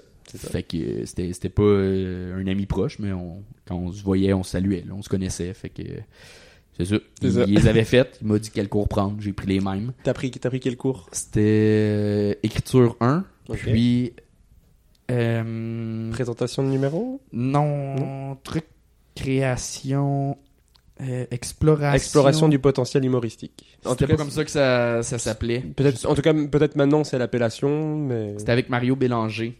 c'est oui, C'était le cours que j'ai pris, l'exploration de humoristique là. c'est ça. Mais je pense que ça doit être la nouvelle, peut-être la nouvelle appellation, mais moi, parce que moi les deux cours que j'ai pris euh, en septembre quand je suis arrivé, c'était présentation d'un numéro et exploration d'un potentiel humoristique avec Mario Bélanger. Ok. Pour le coup. Bon, ça, de, ça, de- Ça doit être- ça, je pense que c'était- c'était ce cours-là. Ok.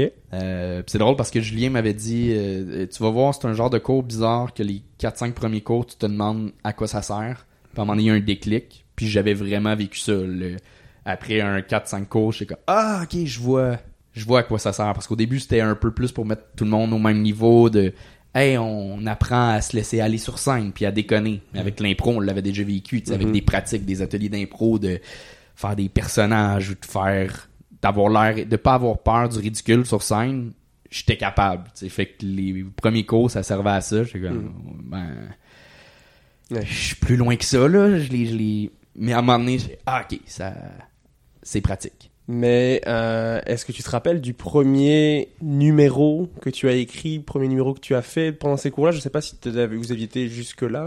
on n'avait pas fait de as-tu fait un numéro il me semble que non on faisait on présentait des trucs mais je me rappelle que j'avais fait un personnage que c'était un gars qui faisait des vidéos sur YouTube genre pour euh, vendre des trucs chez lui Ok. faisait des publicités Kijiji pour ses choses à lui mais euh, je me rappelle de ça Ok. ça marche. ouais ça ressemble Ça va. Mais t'as, vous aviez pas, tu te rappelles pas vraiment d'un numéro, t'as pas gardé quelque chose de ces cours-là que je pense pas les cours de soir je pense que j'ai rien gardé Ok. Mais après ça, euh, ben je vais te laisser euh, Ouais, mais par la suite tu, tu peux, de mon tu histoire. Peux, tu peux enchaîner la suite si tu veux. vas-y, vas-y. Ben, les, les cours du soir, c'était justement pour savoir. Comme en impro, je savais, je connaissais ma valeur de comme, ok, je me débrouille bien. Tu sais, j'étais pas, euh, j'étais pas le meilleur joueur d'impro là, pas du tout. Je pense pas que j'étais voué à être un le Louis Courchaine ou euh, Pierre-Luc Funk. J'étais, pas là du tout en impro, mais ça allait. J'étais une deux classes en dessous, mettons. Mais euh, en humour, j'avais aucune aucune idée. C'était quoi mon potentiel, puis j'ai besoin de. Je suis pas assez fou dans ma tête pour aller essayer quelque chose sans savoir si j'ai un potentiel. Je serais jamais monté sur scène, faire du stand-up pour la première fois sans l'école de l'humour. T'aurais pas fait le gong show pour Non, non, non, non, non, jamais, jamais, jamais. Fait que j'étais allé tester pour voir si j'avais un potentiel. J'avais un, j'étais comme ok, je m'en sors quand même bien d'un devoir au cours du soir. Fait que là, j'avais appliqué pour la euh, l'école officiellement. Et j'avais été refusé. Ah. Ouais. Ah, je savais pas J'ai été ça. refusé euh, pour le deuxième tour. Ok. Mais deux semaines plus tard, euh, la dame de, de la de l'école m'a appelé jeudi matin, 11h, je reçois un appel. Il me dit euh, c'est assez exceptionnel, il y a un, Africain qui peut pas renouveler son visa, il peut pas être là dans deux jours, tu peux-tu être là pour le stage? Oui. fait que moi, je suis arrivé frais et dispo, là. Je venais d'avoir la nouvelle, fait que j'étais tellement... en- J'étais vraiment sur mon nuage quand je suis arrivé à l'audition, au stage, que ça a super bien été. Genre, je suis sorti de là, j'étais comme... Je l'ai.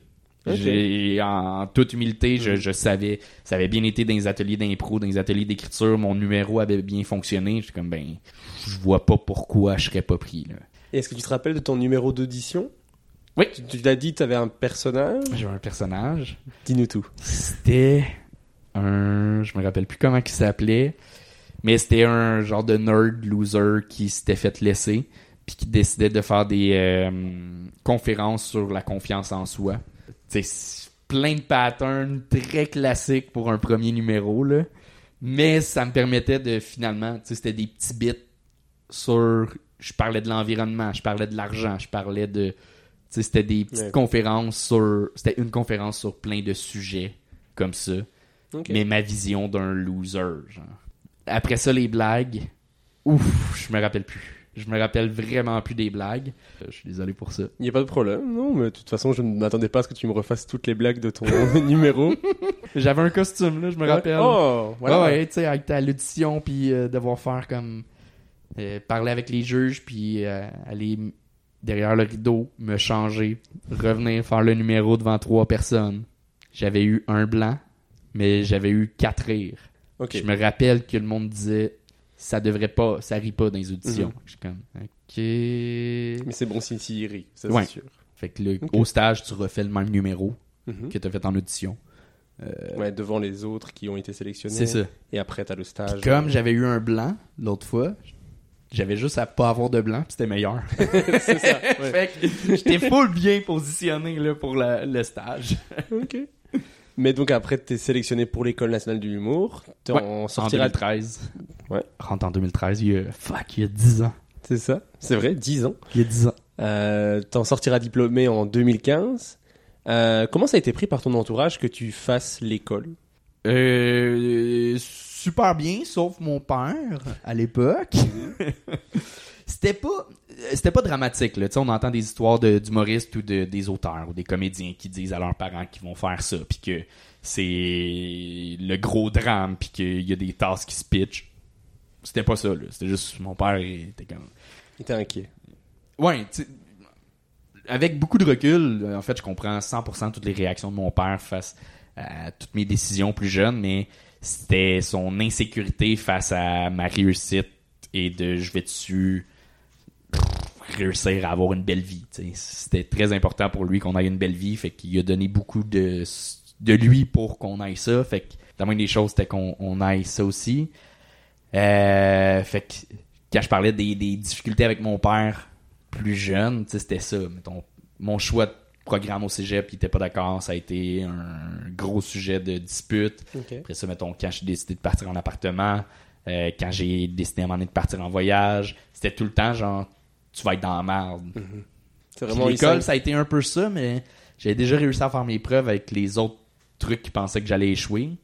Fait que c'était pas si pire. Puis à un moment donné, il savait pas exactement c'était quoi.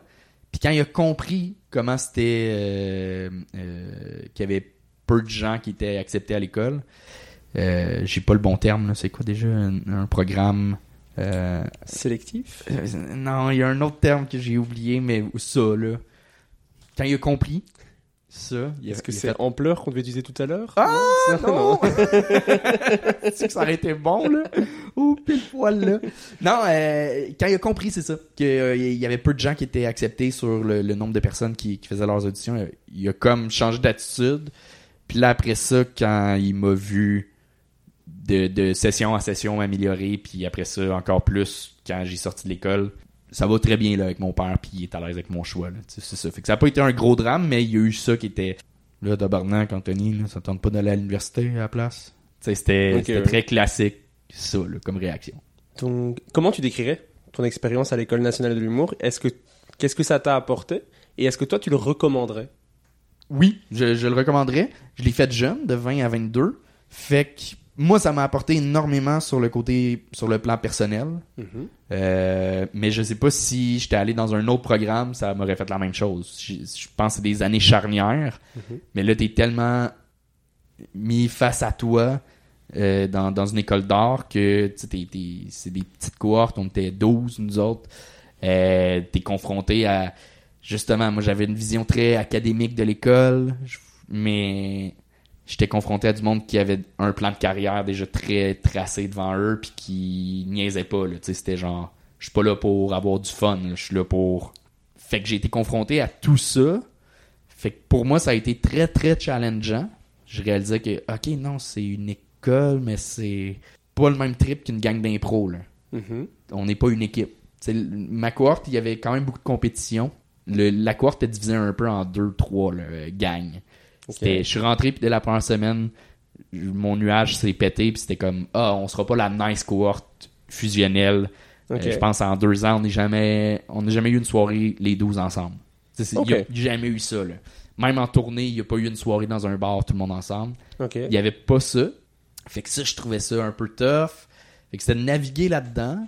T'es à l'école, justement, j'avais 20 ans, mais il y avait du monde de. Il y avait Nick Audet qui avait 33, qui lui est devenu un super bon ami.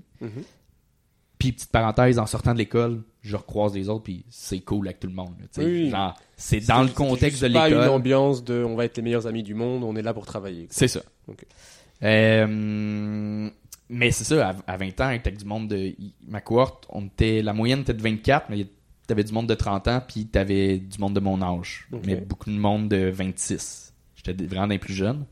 Euh, fait que pour moi, ça a été très formateur. Puis je le recommanderais autant pour ça, le faire jeune, puis le faire, je le ferais là. Genre vouloir commencer l'humour, Mhm. je le recommanderais à 30 ans de faire l'école parce que justement à 30 ans si tu décides de te lancer dans dans l'humour c'est que tu sais ce que tu veux puis tu vas aller à l'école puis si tu le fais de façon sérieuse tu vas aller chercher tes outils là, que tu as besoin puis euh, moi je le conseillerais Quel- après ça ça dépend. Si c'est quelqu'un qui a déjà deux ans d'expérience d'un bar puis qui roule puis qui a déjà du booking puis qu'il y a des ben peut-être pas là. Moi c'était vraiment quelqu'un qui qui sort de nulle part là puis qui, a- qui a le goût de se lancer là-dedans mais qui a pas les ressources qui a pas les outils pour se booker je le conseillerais. Mais donc dans ta cohorte, il y avait vraiment du beau monde? oui Euh, comme notamment Roman Fressinet, Ouais. Rosalie Vaillancourt, Nico Day, tu l'as dit, Anna Sassouna. Ouais. Tu disais dans, en route vers mon premier gala que tu étais dans la bonne moyenne, mais que Roman et euh, Rosalie sortaient vraiment du lot. Ouais. Est-ce que c'est quelque chose qui a été dur pour toi de te sentir moins bon? Parce que ce côté compétitif dont on parlait tout à l'heure, mais de se rendre compte qu'on n'est pas les meilleurs de sa cohorte. Euh, non, ça, ça me dérangeait pas parce que je savais. euh, ce qui me dérangeait, en fait, c'était ça. C'était à l'école, je voyais que finalement, quand je parlais du, du côté académique et tout, je voyais que euh, ceux qui rentraient plus fort avaient un peu plus de, de passes sur la palette au niveau des profs ou des. Tu sais, c'était pas équitable de genre, on est à l'école, fait qu'on reste dans un cadre scolaire de euh, chan- même chance à tout le monde. Mhm. Mais en même temps, il, tu sais, mettons, c'était pour la tournée, il y avait des trucs euh, qui avaient de plus, mettons. Mais il arrivait avec une shit de, de textes qu'il avait déjà emmené, puis de, de sketchs qu'il avait écrit. Fait qu'ils ont travaillé pour avoir les places qu'il y avait, tu sais. C'est ça, ça, mon regard de petit gars de 22, j'étais comme, ah, euh, ah, c'est bien plate qu'il y ait, plus que, que nous. Mais ça me dérangeait pas de pas être le meilleur parce que je savais où j'en étais. Roman savait depuis tout jeune qu'il voulait faire ça. À 16 ans, il était parti de la France pour venir un été à Montréal à Juste pour rire. Sa tante a travaillé à Juste pour rire, puis il était bénévole sur les festivals. Il, il connaissait par cœur tout le Lou- Louis C.K. Tu sais, genre, un fan, fan, fan fini de stand-up. J'en étais pas là. J'étais comme, ouais, ouais, il, il est plus loin, puis même humainement, tu sais, je l'ai souvent dit, mais s'il écrivait pas euh, du stand-up à l'école, il écrivait de la poésie, sinon de la musique, sinon euh, il était tout le temps en mode créati- création. tu sais. Ça, je l'avais pas. J'étais j'étais comme peux pas être jaloux, je peux pas être en crise qu'il soit meilleur. Il est, il est plus loin que moi C'est ça, oui. à ce niveau-là. Rosalie, dès le jour 1, euh, c'était très clair. Son personnage était déjà bien défini. Euh, ça fonctionnait. C'était. Fait que non, non, non, ça, ça me dérangeait pas. euh. Ok. Bah, parce que je pense que ça peut être euh, les deux. Enfin, moi, quand je vois des humoristes comme Roman Fressinet, je Ouais. rêve d'être lui. Je suis un peu jaloux, de, env- envieux d'avoir son talent, et en même temps, euh, je vais pas lui, je vais pas lui cracher dessus parce que il, est meilleur. Je- Ouais, ouais, ouais. Il est juste impressionnant. Donc, je pense qu'il y a, il y a- tu peux avoir une forme de jalousie, mais ça peut aussi te pousser à, ça peut aussi t'encourager, t'enthousiasmer. Moi, quand je vois un de ces spectacles, j'ai les, ou Roman Fressinet ou un autre, hein, j'ai souvent les deux réactions. Soit je me dis, Pff, c'est pas la peine, j'arriverai jamais à être aussi bon, ou alors, waouh, il faut, c'est tellement bon, il faut que j'arrive à, à ce niveau-là. Ouais, ouais, ouais. Tu vois, il y a un peu les deux, euh, les deux possibilités. Je comprends. Je sais pas toi, si t'es plus dans un que dans l'un que l'autre. Euh, moi, ça me motive. Puis, je, je pense que. euh, As a person with a very deep voice, I'm hired all the time for advertising campaigns. But a deep voice doesn't sell B2B, and advertising on the wrong platform doesn't sell B2B either. That's why if you're a B2B marketer, you should use LinkedIn ads. LinkedIn has the targeting capabilities to help you reach the world's largest professional audience. That's right, over 70 million decision makers all in one place. All the big wigs, then medium wigs, also small wigs who are on the path to becoming big wigs. Okay, that's enough about wigs. LinkedIn ads allows you to focus on getting your B2B message to the right people. So, does that mean you should use ads on LinkedIn instead of hiring me, the man with the deepest voice in the world? Yes. Yes, it does. Get started today and see why LinkedIn is the place to be to be. We'll even give you a $100 credit on your next campaign. Go to linkedin.com slash results to claim your credit. That's linkedin.com slash results. Terms and conditions apply. Je dirais j'ai toujours su que mon pas mon prime euh, en termes de, de, de visibilité et de reconnaissance, mais mon prime de, de créatif, je pense que je suis pas encore à maturité dans à 100%. J'ai pas atteint ma maturité à 100% avec ce que j'aimerais proposer et ce que je propose encore. Je sens que j'ai je le sais et je le sens que j'ai pas fini d'évoluer. Fait que ça me dérange pas. Je, je sais que ça va arriver. Je sais que je continue à évoluer. Tant que je continue à évoluer, en fait, je suis à- bonne place. Il y en a que ça prend moins de temps, genre arriver à maturité. Fait que non, ça, ça me dérange pas du tout. Bah, tant mieux. Ça me motive. ouais, ça me motive plus qu'autre chose. Mais comment s'est passé l'après-école? Parce que euh, quand t'es à l'école, t'es un peu Ouais. protégé, euh, tranquille, on, euh, tout se passe bien, t'es encadré. Puis après, on te lance un peu sur le marché de l'humour québécois. Comment t'as vécu ça? Le début de devoir se créer un nom, début Euh, de carrière et tout ça? Le début, en, en fait, je pense, le, le fait d'avoir commencé jeune aussi, j'étais à l'aise de. euh, tu sais, j'avais pas eu ma, une job d'adulte encore. Là. Genre, en sortant de l'école, j'avais le même rythme de vie qu'avant l'école. En termes de. J'avais 22, là. Genre, je- ça me dérangeait pas de pas gagner beaucoup d'argent, puis pas. euh, avoir un petit appart à deux, puis. euh, tu sais, c'était zéro un problème. Fait que je me posais même pas la question de faire autre chose. Pour moi, ben, c'était ça. ça. Ça va évoluer avec le temps. Fait que euh, j'ai eu la chance. Ben, chaque époque, je suis pas une autre époque, là, mais chaque cohorte, chaque année, il y a des, des opportunités différentes. Moi, j'avais la chance que les open mic n'existaient pas encore. C'était juste des soirées de rodage qu'il y avait. Le niveau open mic n'existait pas.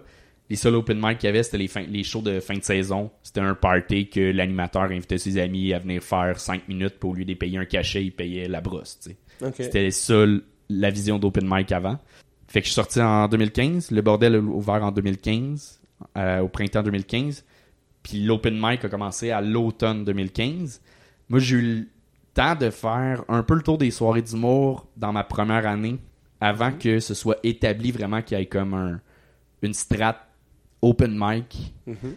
Fait que je me suis fait voir des bookers. Je me suis fait voir un peu. Euh, C'était le temps où est-ce que encore on faisait pas vraiment de bars quand on était à l'école. Il y en avait très peu qui faisaient des, des bars.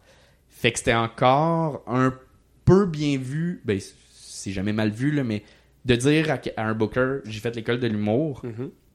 Mais ça, ça a plus de poids que ça l'a maintenant. Je pense que oui. Aujourd'hui, Même si ça, ça soirée, reste, quel- ça reste quand dit- même un- quelque chose de. Il fait l'école nationale de l'humour, les gens font Ah, il fait l'école nationale de l'humour, je vais. je Oui. vais peut-être le booker. Mais ça a moins de poids que ça devait l'avoir avant. C'est ça. Fait que ça a été ça. Petit à petit, je commençais à jouer un peu plus, puis ça allait quand même bien. Ça, au début, justement, j'étais, vu que j'étais plus absurde, euh, je clashais beaucoup. C'était, bénéfique pour moi dans les, les soirées d'humour parce que je clashais avec les autres humoristes. J'avais un style plus, euh, plus funky, si on veut. Fait que dans une soirée qui a six humoristes, j'étais moins stand-up. Je sortais du lot un peu, fait que ça m'aidait, mais j'étais pas encore bon. Je me débrouillais, j'avais des rires, c'était le fun, c'était rafraîchissant, mais c'était pas bon. tu sais. Je pétais pas tout, là, mais ça allait. J'avais mes rires, puis je créais pas de fret. J'en ai créé, là, c'est c'est normal au début. Fait que ça, ça m'a aidé, mais ça m'a nuit après ça quand je suis arrivé à prendre l'autre step de faire des plus des 10-12 minutes. Le whoop, j'avais pas la, la force ou jouer dans des, des corpos on a des, des corpos en sortant de l'école. L'école nous book pendant deux ans environ des, des petits corpos. Là, je me plantais solide. Parce que justement, là, il n'y a pas une soirée d'humour d'installer avec un animateur qui. Tu parles à des employés dans une, euh, dans une usine sur leur, euh, leur heure de, de lunch là, pour Noël. Ils s'en crissent. Là. Ouais. Et en, en plus, quand t'es en personnage pour connecter avec les gens. C'était pénible. Ok. Euh, fait que ça a été ça. Puis en sortant de l'école avec un gars avec qui j'ai fait l'école, on a parti une soirée d'humour. Moi, j'étais à la chronique. Puis ça, ça m'a aidé énormément dans l'écriture. Le d'écrire un nouveau 8 minutes à chaque semaine, ça m'a obligé à pu être dans les liners puis pousser justement des sujets. Un, je me donnais le défi d'un sujet à chaque semaine. Euh, fait que ça a vraiment débloqué mon écriture euh, à ce niveau-là. Puis c'est là que je me suis plus trouvé sur scène. Puis après ça, ça a juste été euh, une progression. Ok. Et Ouais. si tu revoyais tes premiers shows, Ouais. quand tu sors de l'école nationale de l'humour, tes premiers shows dans les bars et tout ça, est-ce que tu te gongerais Je... Je, je, euh, je pense que oui. Ça dépend des shows, en fait. Ça dépend. J'ai des shows que je réussissais à être sur mon X. En fait, c'est ça. Je pense, à l'école, j'avais trouvé sensiblement mon... J'étais tombé quelques fois sur mon X, mais je le maîtrisais pas puis je le connaissais pas. Fait que c'était un peu du hasard quand je tombais dessus, mais je le savais que j'étais capable d'être dessus. J'avais le potentiel pour le trouver. Euh, fait qu'il y a des soirées que j'étais sur mon X là, en sortant de l'école. Et c'est ce qui a fait en sorte que j'ai eu d'autres bookings. Mais il y a d'autres soirées que je me plantais. Mais vu que j'avais déjà été sur mon X, c'est un petit milieu, ça se parle. Je sais pas comment ça se parlait de moi euh, euh, à l'interne, mais j'ai fini par toujours avoir un peu plus de bookings d'année en année. Ouais, ben il y a des choses 100%, je me, je me serais gagné, ça c'est sûr, sûr, sûr. Mais en même temps, c'est compliqué parce que le gagne, c'est un contexte spécial. On Oui, va oui. gagner en fonction vraiment. Un- Il y, a- il y a des numéros que euh, je gagne au gang show, mais que je gagnerais pas dans une soirée d'humour qui passerait bien.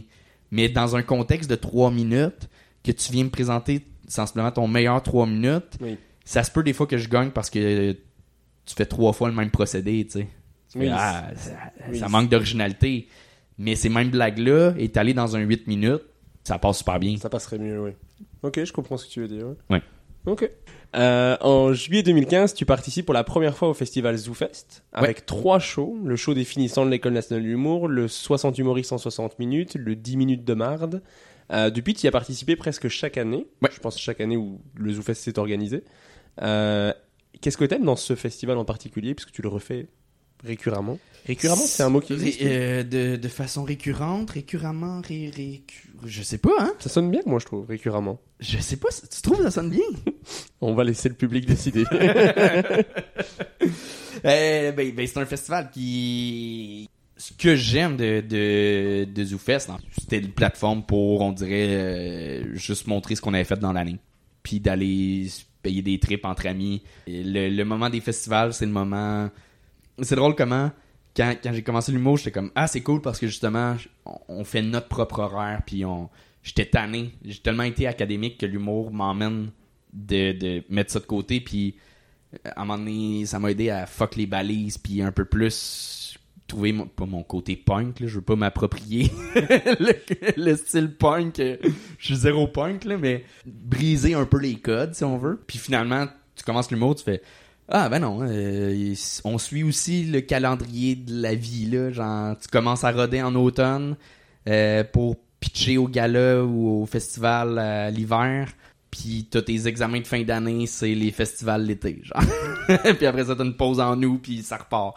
Tu il y a un cycle à, tout, fait que je comme ah finalement on, est pris dans une loupe quand même.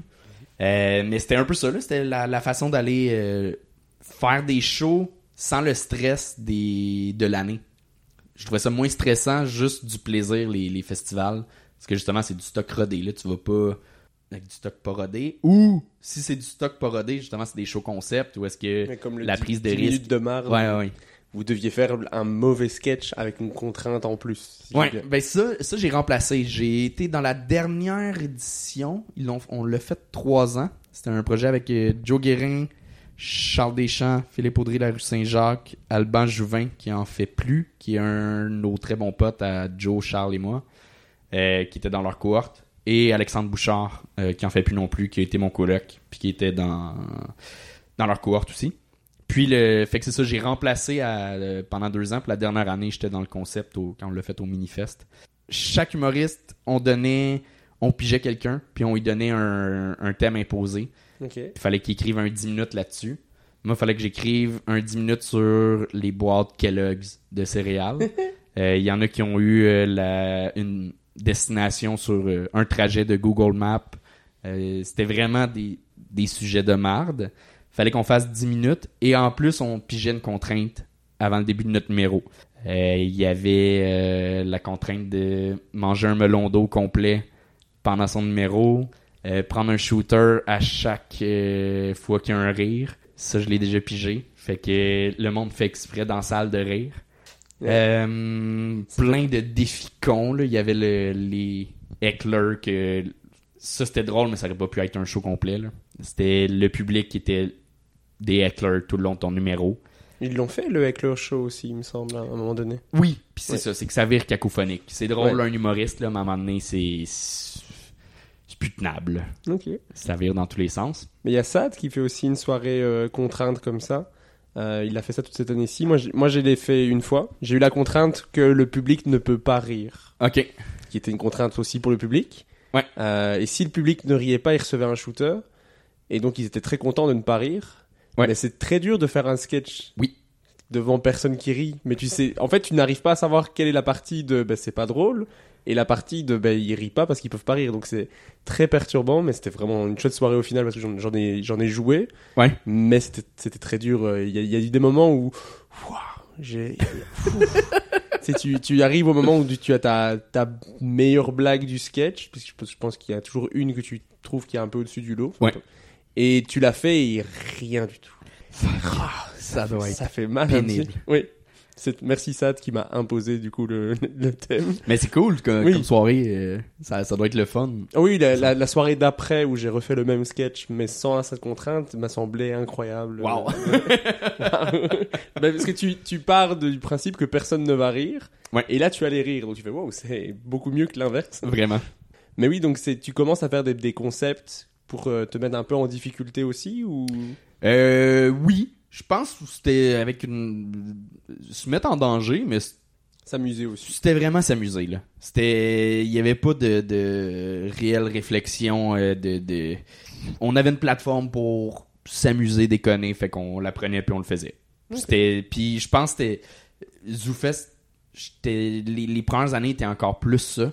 Ça a comme changé un peu. Ça a évolué, en fait. Euh, mais mes premières années, c'était c'était beaucoup ça. là. C'était aller faire une connerie. C'était c'était de s'amuser. Et Oh. je me suis amusé. Et tu t'es amusé. c'est le plus important. En 2015, la même année, t'as fait de la radio, t'as travaillé sur euh, CISM, t'es devenu chroniqueur au Jeudi du Rire au Monte Cristo à Sainte-Thérèse, mais aussi Ouais. chroniqueur le samedi au Baron du Rire.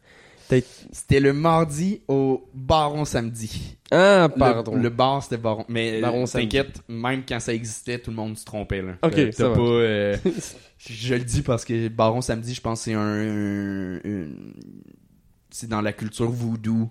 C'est un personnage de la, de la, de la Ok. culture voodoo. Puis c'était un bar à thématique voodoo. Mais la soirée, c'était le samedi. Ok. Euh, c'était le mardi. C'est mardi. Ouais. Au Baron samedi.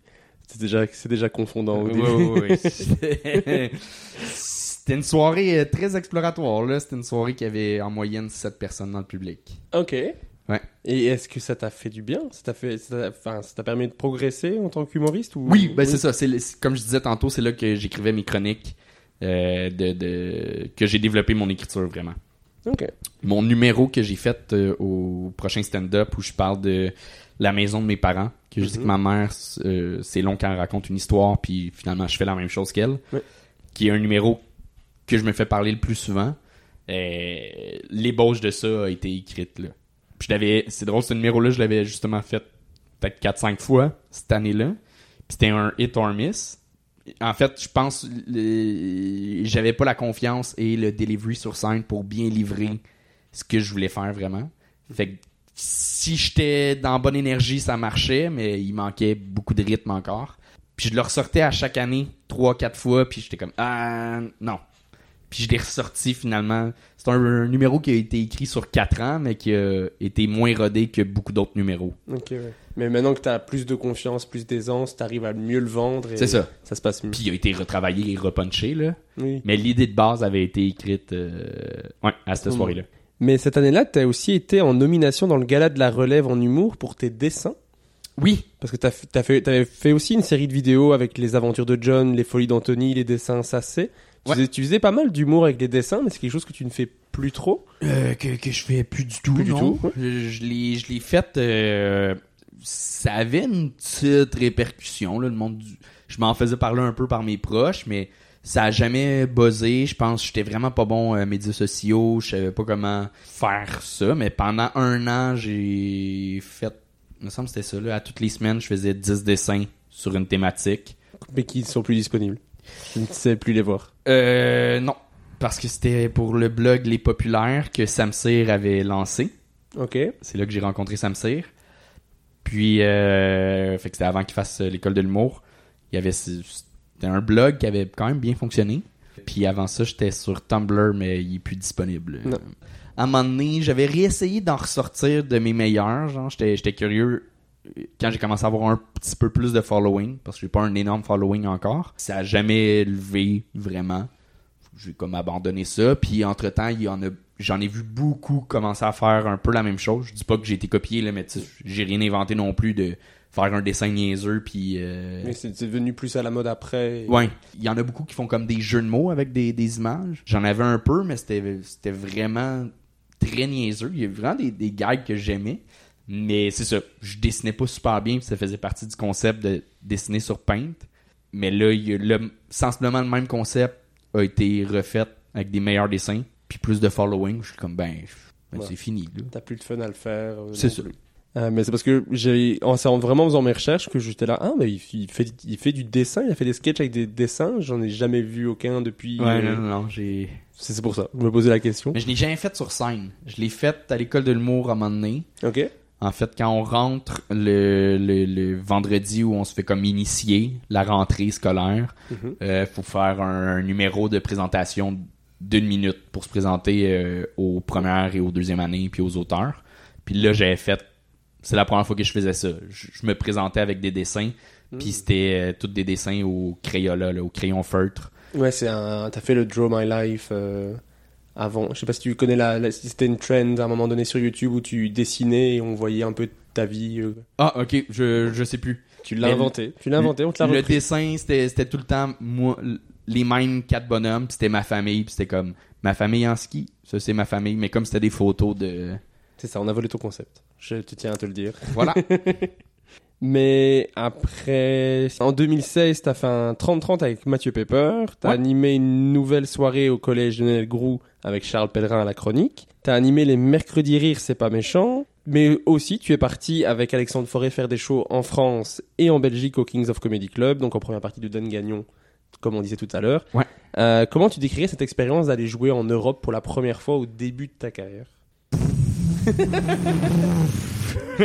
ben c'était un, bon voyage, résumé. C'est un là. bon résumé. C'était c'était un voyage, puis je, veux dire ça, tu sais ça. À la base, Alex Forêt puis moi, on avait le même gérant. Tu sais, c'est un bon pote là, on se voit puis j'ai du fun avec. C'est un bon gars de party, mais c'était pas un gérant. C'est un, je pense que ce serait un bon booker, mais il est plus dans le milieu de l'humour. Mais c'est un vendeur. Fait qu'il nous avait vendu des projets, tu sais. Ok. Puis ça avait bien fonctionné, puis euh, son idée, c'était de partir en France, puis on va filmer ça, puis ça va être une web série, puis tout. C'était un nice trip. Je regrette pas, parce que c'était- le fun, j'ai eu du plaisir. Mais j'avais pas les reins assez solides pour aller jouer en France. Tu sais, j'étais allé cette année, en- encore une fois, j'ai joué, puis j'ai eu de la difficulté dans mes premiers shows, encore une fois. Fait il y a six ans passés, j'ai eu encore plus de difficultés là, à, à jouer en France. Mais tu vois, en Belgique, j'avais plus de, de facilité. J'ai eu beaucoup plus de plaisir aux Kings que partout, euh, toutes mes autres shows en France. Ok. Tu sais, j'ai pas fait 20 shows non plus, le fait. Mais je sentais que l'accueil était plus chaleureux de la part euh, des, des, des Belges que les Parisiens. Ça me fait toujours plaisir d'entendre ça. Mais est-ce que quand maintenant que tu y, que, que tu y retournais avec Charles, t'as vu que le milieu du stand-up avait évolué? Ouais, ça a évolué beaucoup, beaucoup, beaucoup. là. C'est c'est assez fou. Genre, tu sais, il y a, y a- y a plus de retard avec ici, là, ou avec nulle part ailleurs. Le, le, le stand-up est, est rendu très fort, là. Ok. Mais euh, est-ce que ça te tente de faire des shows en Europe ou pas tant que ça? Non. pas y retourner, mais ça va plus être si je me fais inviter genre sur des festivals ou euh, sais d'avoir des, des opportunités oui, ça c'est sûr. Mais je le vois plus comme ah ben cool, ma job m'emmène à voyager. Mais c'est pas un désir d'aller percer en Mais t'as pas en envie de faire une carrière en Europe euh, Non. spécialement. Non, non, non. euh, je suis bien ici. Je, je- je- ma famille, mes amis, j'aime ça. euh, j'aime. Tu sais, je pense. J'ai pas aimé le rythme euh, du stand-up à, à Paris. là. En fait, vivre à Paris, je voudrais mourir. là. Ça a aucun sens. Je comprends, tu sais, le, le cliché que les Parisiens sont chiants. Je comprends pourquoi ils sont chiants. Tout le monde se fait piler dessus constamment t'es coincé, il y a tellement de monde. C'est stressant là, comme vie. Bah, C'est pas euh, plaisant, c'est sûr. T'es à bout de nerfs à chaque minute de ta vie. Bah, moi, j'avais cette année-ci, j'avais le choix, euh, tu sais, d'aller faire de l'humour un an dans un pays. Je pouvais aller à Paris, qui est à deux heures de chez moi, ou aller à Montréal. Je me suis dit, Montréal. Ouais, oui. ça, Paris, désolé pour le public parisien qui va écouter, mais ça me fait peur de l'extérieur. C'est sûrement beaucoup plus chouette une fois qu'on y vit, qu'on a ses repères, Ouais. on connaît les gens, mais de l'extérieur, ça a l'air d'être tellement l'enfer que non, tu vois. Ben, j'ai fait des, des super belles rencontres. là. Mhm. J'ai- eu du plaisir dans, dans, dans certains shows. Puis, euh, mais euh, sais, le, le- le mode de vie parisien en ce moment, euh, le- c'est ça, le stand-up est rendu populaire. Il y a beaucoup de soirées d'humour. Puis avant la pandémie, je faisais des soirées que je faisais deux, trois shows, quatre shows par soir.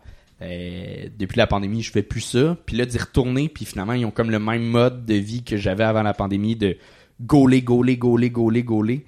J'ai plus cette énergie-là. Je trouvais que, en fait, pour moi, c'était- ça me servait même pas. De trop jouer à un moment donné sur scène, je tombe sur un mode automatique, puis j'ai plus de recul sur ce que je fais. Mais je pense au début, en début début de carrière, c'est une bonne chose à faire de jouer le plus possible pour gagner de l'expérience puis puis se connaître sur scène. Mais à un moment donné, je trouve que ça sert pour moi en tout cas, ça sert plus à rien de jouer tout le temps puis le rythme à Paris est ça là. Tout le monde courait tout le temps, là, arrivait au comédie club puis revenait de trois autres comédie clubs puis ah, non non, juste pour ça je voudrais pas. Mais vous avez fait le Gong Show en France. Ouais. Est-ce que ça, c'est quelque chose que vous aimeriez refaire, aller jouer en Europe, probablement en Belgique? Oui. Voilà. Oui oui oui. Ouais, ça, serait cool. J'adorerais vous venir euh, pouvoir revoir le Gong Show chez moi. Ça me ferait plaisir parce que là, je suis bientôt de retour en Belgique, donc ça me ferait plaisir de revoir le Gong Show chez au Kings of Comedy Club ou dans un autre comedy club parce qu'il y en a plusieurs maintenant, donc euh, ce serait super chouette. Sais, c'est pas un plan en termes de. On n'a pas de billets d'acheter puis on n'a pas checké pour des salles, mais c'est un plan dans l'avenir rapproché. euh, de, on, on veut, on veut retourner en, en Europe pour aller s'amuser, mais encore là, c'est plus une vision d'aller triper que vraiment d'exporter le projet. Ouais. Mais s'il y a des appels d'offres, on n'est pas fermé là. Genre. Voilà. mais euh, c'est pas un plan encore pour comme monétiser le projet puis euh, se faire connaître vraiment à l'international. Pas un plan rapproché là. Ok. Mais en tout cas, si vous venez en Belgique, euh, je viendrai voir. J'encouragerai les amis à venir euh, Ben oui. participer au Gong Show. Je participerai. Je ferai un troisième passage. euh, mais ça me ferait plaisir de le voir en Belgique. Ben oui, ça serait cool. Puis le Kings, j'a- j'adore euh, j'adore ça là. Ouais. Où il est situé, c'est c'est c'est cool. Ouais, en face d'un cimetière. Ouais, ouais. Non, mais ce bout de ville là est vraiment est vraiment Oui, le fun. c'est vraiment étudiant aussi, je pense. Oui, oui, mais je, ah, je connais pas beaucoup. Je t'avoue. Moi, je suis, j'habite assez loin, mais j'adore le Kings. C'est un, un des, un des bels endroits pour faire du stand-up. euh, Vraiment. À Bruxelles, il y en a, il y en a de plus en plus et c'est vraiment cool. Euh, des comédie clubs, il y en a plus, il y en a plusieurs qui sont en création aussi en ce moment. Donc, euh, ça va être chouette. Le milieu à, à Bruxelles va être vraiment cool. Donc, j'invite les humoristes qui écoutent parce que le podcast est écouté par des humoristes. Venez jouer à Bruxelles. Il y a, il y a de la demande, il y a, il y a du Mais venez au. Gang Show. Venez au Gong Show. Pour les humoristes québécois, venez au Gong Show aussi, bien sûr. Après, en juillet 2017, tu présentes le show Drôle avec Alexandre Forêt. Ouais. Euh, Est-ce que tu peux nous parler un petit peu de ce show-là? C'était un 30-30. C'était. Tu sais, toutes les 30-30, c'était des, des prémices à mes heures. C'était vraiment. Euh, les 30-30, c'est une façon de se faire voir d'un festival par le milieu. un peu, puis juste comme c'est ça. Euh, avoir du temps de scène, ça permet de.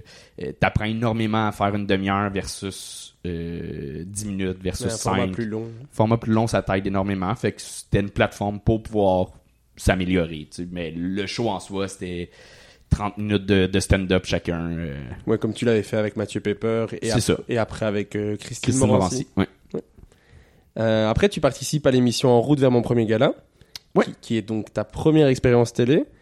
Euh, il me semble. Euh, oui. Ouais. Il me semble ouais, ouais. Quel souvenir tu gardes de l'émission? C'était c'était super cool. En fait, c'est ça première expérience télé, fait de comprendre les rouages de, de la télé un peu plus. Euh, ça s'était super bien passé. Vraiment, j'étais super content là. En sortant de scène, je suis comme ça a bien été, c'était un de mes plus gros shows, il y avait 400 personnes, c'était tout avait bien été. J'avais pas passé en je pense que c'était déjà les demi-finales parce que c'était c'était pas la même formule que les en route vers mon premier gala avant. C'était juste la- un retour, c'était sur le le, format, web. format web, ouais. Euh, fait qu'il y avait pas de quart de finale. Je pense que c'était demi-finale. On envoyait notre, notre sketch, notre numéro en, euh, en vidéo. Il en prenait 16, je pense, en demi-finale. Puis il en gardait 4 en demi qui passaient au vote du public, si je me trompe pas. Puis t'avais le gagnant. Mais Moi, je me rappelle avoir vu ton extrait de En route vers mon premier gala parce que moi, je regardais tous les trucs de Juste pour rire, les trucs de En route vers mon premier gala. Dès qu'il y avait un nouvel extrait, je le regardais. Donc, je me rappelle avoir vu ton sketch. Il y a euh, 6 ans quand c'était sorti. C'est ça, vraiment. Euh, Sûrement avec un petit décalage de, tu sais, le temps qu'ils se mettent sur Ouais, YouTube. ouais, ouais. de- Mais oui, je me rappelle. Il y a une blague que j'aime beaucoup, c'est la poignée de main secrète avec mon pénis. Je sais pas si tu te rappelles de cette Ouais. blague, mais ça me fait rire. Cette blague est, est absurde et drôle. Ah, J'ai- J'aime vraiment C'est bien. juste con, là. C'est con, mais quand j'ai vraiment. Ah, j'aime beaucoup cette blague. Vous irez voir, elle est disponible sur YouTube. C'est une des captations euh, que tu as sur YouTube. Ouais. Donc, euh, Ben, c'est un, c'est ça. C'est un vieux numéro. Il y a un gag que j'utilise encore, reformulé, retravaillé, qui est un- rendu un petit gag d'intro, de présentation, tu sais. Mais, euh, c'est ça. Mais, mais j'en garde vraiment un bon souvenir. C'était, c'était super cool de, de- ça, ça m'avait fait voir, là. Et première expérience télé, est-ce que c'est quelque chose qui t'angoissait? Est-ce que tu est-ce que étais encore quelqu'un de stressé à ce moment-là ou plus, plus trop? Euh, je l'étais encore, mais en, en fait, c'est ça, ça m'a fait comprendre un peu plus le, la télévision, puis euh, comprendre un peu plus le milieu. Je me rappelle quand j'étais jeune, puis je regardais en route vers mon premier gala, euh, je voyais les backstage, ils, filmaient backstage, puis il y avait des, des extraits euh, avec les, humoristes, puis j'étais comme, aïe, ça doit être stressant, ça doit être fou être à, à cette place-là, puis d'aller passer à la télé, tu dois être stressé, puis tout. Mais quand ça arrive à ton tour, tu c'est pas si stressant parce que euh, je suis pas floué par la télé où je connais rien du milieu. Il est rodé mon numéro là. Chose que tu sais qui est pas dit nécessairement Non, non. avant le numéro à la télé, mais comme le numéro il était travaillé puis je savais ce que je venais faire puis j'étais à l'aise puis c'était juste un gros show. tu sais. Fait que le stress, mais pas stressé tant que ça. Oui, et tous les autres candidats, c'est des gens que tu fréquentes, que tu vois sur les, les plateaux. C'est ça, ça faisait déjà euh, deux, deux, trois ans que j'étais sorti de l'école. Je connaissais le monde, j'étais à l'aise. C'est sûr qu'il y a un stress, mais c'était pas. euh, c'est ça, ça, ça m'a changé le regard sur c'est quoi une captation télé. Ah ouais, en 2007, tu as également écrit des jokes pour un autre humoriste, pour Gabriel d'Almeida Freitas, Ouais. dans l'émission Occupation Double. Ouais. Euh, est-ce que tu as aimé écrire pour d'autres? Est-ce que c'est quelque chose que tu aimes faire ou est-ce que c'est plus difficile euh? Ben, tu sais, ça, c'était, c'était vraiment, j'étais comme ghostwriter, j'étais même pas dans le générique, c'était, euh, c'est ça, il faisait des, des sketchs dans euh, Occupation Double, Mhm. puis euh, j'y envoyais des idées. Tu sais, c'était, ça, mais c'était le fun, ça me, ça me chan- changeait de la, de la routine, mais euh, c'est pas ce que je... Non, c'est pas vrai, c'est, le fun, on dirait que c'est, ben, c'est plus facile à écrire. C'est plus facile de me mettre au travail pour écrire pour d'autres. Parce que je dois quelque chose à l'autre. Fait que c'est plus facile de recevoir un texte puis le retravailler. Puis tu sais, avoir une commande, ça se fait super bien. Ok. Je trouve ça vraiment plus facile que d'écrire pour moi où est-ce que là, je me casse la tête à qu'est-ce que je veux dire. Mhm. Euh, fait Fait que, là, c'est- le fun de Le choix est déjà fait, t'as plus qu'à le... le rendre le- drôle. Puis ça. fait que ça, ça va. Ça, j'ai, du plaisir là-dessus, mais euh, c'est ça, c'était pas un giga contrat. Là. Non, mais c'était plus pour, un, pour parler un petit peu du fait d'écrire pour les autres. Je sais pas si, je sais pas Je si c'est quelque chose... beaucoup. que Je l'ai tu- pas fait beaucoup, mais euh, un de mes rêves, je me dis si un jour, mettons, la scène ça fonctionne plus pour moi, puis euh, j'aimerais être genre metteur en scène slash script éditeur slash coach pour quelqu'un. J'aimerais genre travailler one on one avec quelqu'un là, puis comme on va s'assurer à ce que pas seulement ton show, mais que tu deviennes meilleur ouais. sur scène. Il me semble que vous l'avez fait un petit peu avec des gens du Gong Show. Des fois, vous avez dit, oh, si tu veux, on va réécrire ensemble ou plus Un- comme ça, plus pour dire, on va faire un petit Un atelier peu, ensemble. mais tu sais, euh, mettons, un, se faire engager par quelqu'un Oui. qui, qui commence sa prod, tu sais, qui vraiment pour quelqu'un qui, qui a déjà de l'expérience, mais pour l'emmener à le faire shiner encore plus. Je pense que j'ai j'ai un je suis bon pour ça, j'ai un côté pédagogue, j'ai toujours travaillé dans l'éducation, j'ai coaché beaucoup beaucoup dans, dans différents domaines, fait que j'ai un regard euh, assez analytique puis je pense que c'est une de mes forces de comprendre comment changer des faiblesses, comment Mhm. travailler des faiblesses pour les autres. Euh, fait que ça, je serais full à l'aise de, de faire ça. J'aimerais ça, mais c'est un genre de métier qui existe pas. Mhm. C'est tout. C'est c'est ça. Mais, mais c'est un mini euh, petit truc. Je me dis, je me verrais faire ça dans le milieu. Travailler avec du monde que Ok. les aider à s'améliorer. Bah, s'il y a des gens intéressés qui veulent t'engager, euh, qui écoutent le podcast, Allez-y. pourquoi pas? Allez-y. Mais en ce moment, je, je le ferai pas. Je me concentre sur mes trucs. C'est vraiment dans l'optique où, Ou si, si- oui, si t'as moins de moins d'opportunités pour toi, de pour moi, ça me ferait plaisir de- d'être au service des autres. Bah, si- dès, qu'il y a- dès que c'est le cas, allez-y. on... Oui. On a hâte. non, pas du tout, pas du tout. Euh, après, en janvier 2018, tu lances avec Joe Guérin, Samuel Tétrault et Manuel Lemieux. Ouais. Ça. Un nouveau projet télé web qui s'appelle Disparate Joe et compagnie. Ouais. Euh, donc, c'est une saison de 12 épisodes de 28 minutes avec des entrevues et des sketchs qui sont complètement fous. Ouais. Il y a des sketchs que je n'ai pas compris. Je t'avoue, il y a des trucs complètement fous, il y a des trucs qui m'ont fait rire, des trucs que j'étais là. Quoi? Ah, Il y a du malaise, il y a, du, il y a, Oui. il y a tout. En fait, c'est Joe qui vient de Beauharnois et euh, qui, qui, qui est proche de Valleyfield puis de euh, non, télé communautaire de, de Châteauguay. Il est, il est proche de- il a grandi proche de Châteauguay puis il a été engagé par euh, la télé communautaire de, de là-bas. Il s'est fait donner carte blanche. Fait qu'il nous a appelé en décembre, fin décembre, les trois. Il a fait Hey, j'ai le goût, euh, j'ai ça, j'ai une demi-heure de sketch à faire. Embarquez-vous. OK. Fait qu'on écrivait. Écoute, ça avait aucun sens, là. On écrivait 28 minutes par semaine. On écrivait la semaine. On partait de Montréal à 7 h le matin. Le vendredi. On allait tourner jusqu'à 5 h. C'était monté puis mis en onde le mercredi suivant. Il y a juste, en fait, on a commencé, mettons, deux à mi-janvier. Fait qu'on a eu deux semaines où est-ce qu'on a pu tourner trois fois, deux, trois fois semaine. Puis après ça, c'était à chaque semaine. Parce que c'est ça, ça tombait en ondes, je pense, le 31 janvier. Euh, fait qu'à partir de là, il y avait plus d'autre temps. L'équipe technique de là-bas, on avait juste deux réalisateurs, puis on avait un décor, là, c'est tout. Oui. La petite salle avec deux murs différents. La porte verte. et- Ouais, puis la cuisine. Genre, fait qu'on avait un rideau noir, un setup de d'émissions de télé communautaire, puis la cuisine du staff pour tourner des sketchs, puis le parking. C'était ça. Fait que euh, on écrivait toute la semaine, on se voyait 3 4 fois semaine. Souvent on écrivait le jeudi jusqu'à 3 heures du matin. On partait à 7 heures, on allait faire ça. Ça c'était tripant, mais justement, vu que c'est télé communautaire, il n'y a pas autant de publicité. Fait qu'au lieu d'être du 22 minutes, c'est du 28 minutes. Ok. Et 6 minutes de télé à remplir, c'est énorme. Fait que c'est le 6 minutes qui fait en sorte qu'il y a des sketchs qui auraient dû durer une minute puis qui durent 5 minutes, qui fait que c'est pas compréhensible ou c'est pas bon ou ça ramène un autre côté très malaisant mais très Oui. drôle aussi. Qui amplifie le malaise. Ouais, euh, ouais, ouais. Mais, mais c'était vraiment, vraiment le fun, ça. Ok. Mais ça se voit quand tu en parles. T'as vraiment le sourire en en, en reparlant. Ouais, euh, ouais, ouais. Hey, c'était trippant, là. Carte blanche. Carte blanche, on a fait des trucs qui devraient jamais passer à la télé, là. Ouais. Puis ça a tout passé à la télé. Je confirme. Puis on a retapé. Joe s'est tout retapé le montage pour tighter les choses, pour mettre ce qui était potable sur le web. Nos sketchs marchaient. Il y en a quelques sketchs qui ont buzzé sur Facebook. Mais euh, ce qui me faisait vraiment le plus rire, c'était les côtés entrevues. C'était un peu à la Eric Andre. euh, mais tu sais, encore là, Eric Andre a rien inventé non plus. Là, faire euh, In Between Two Ferns ou euh, des entrevues malaisantes, euh, faussement malaisantes, ça a déjà été fait. Il y en a une qui c'est avec euh, il a que Joe Guerra interview un drag queen. Ouais.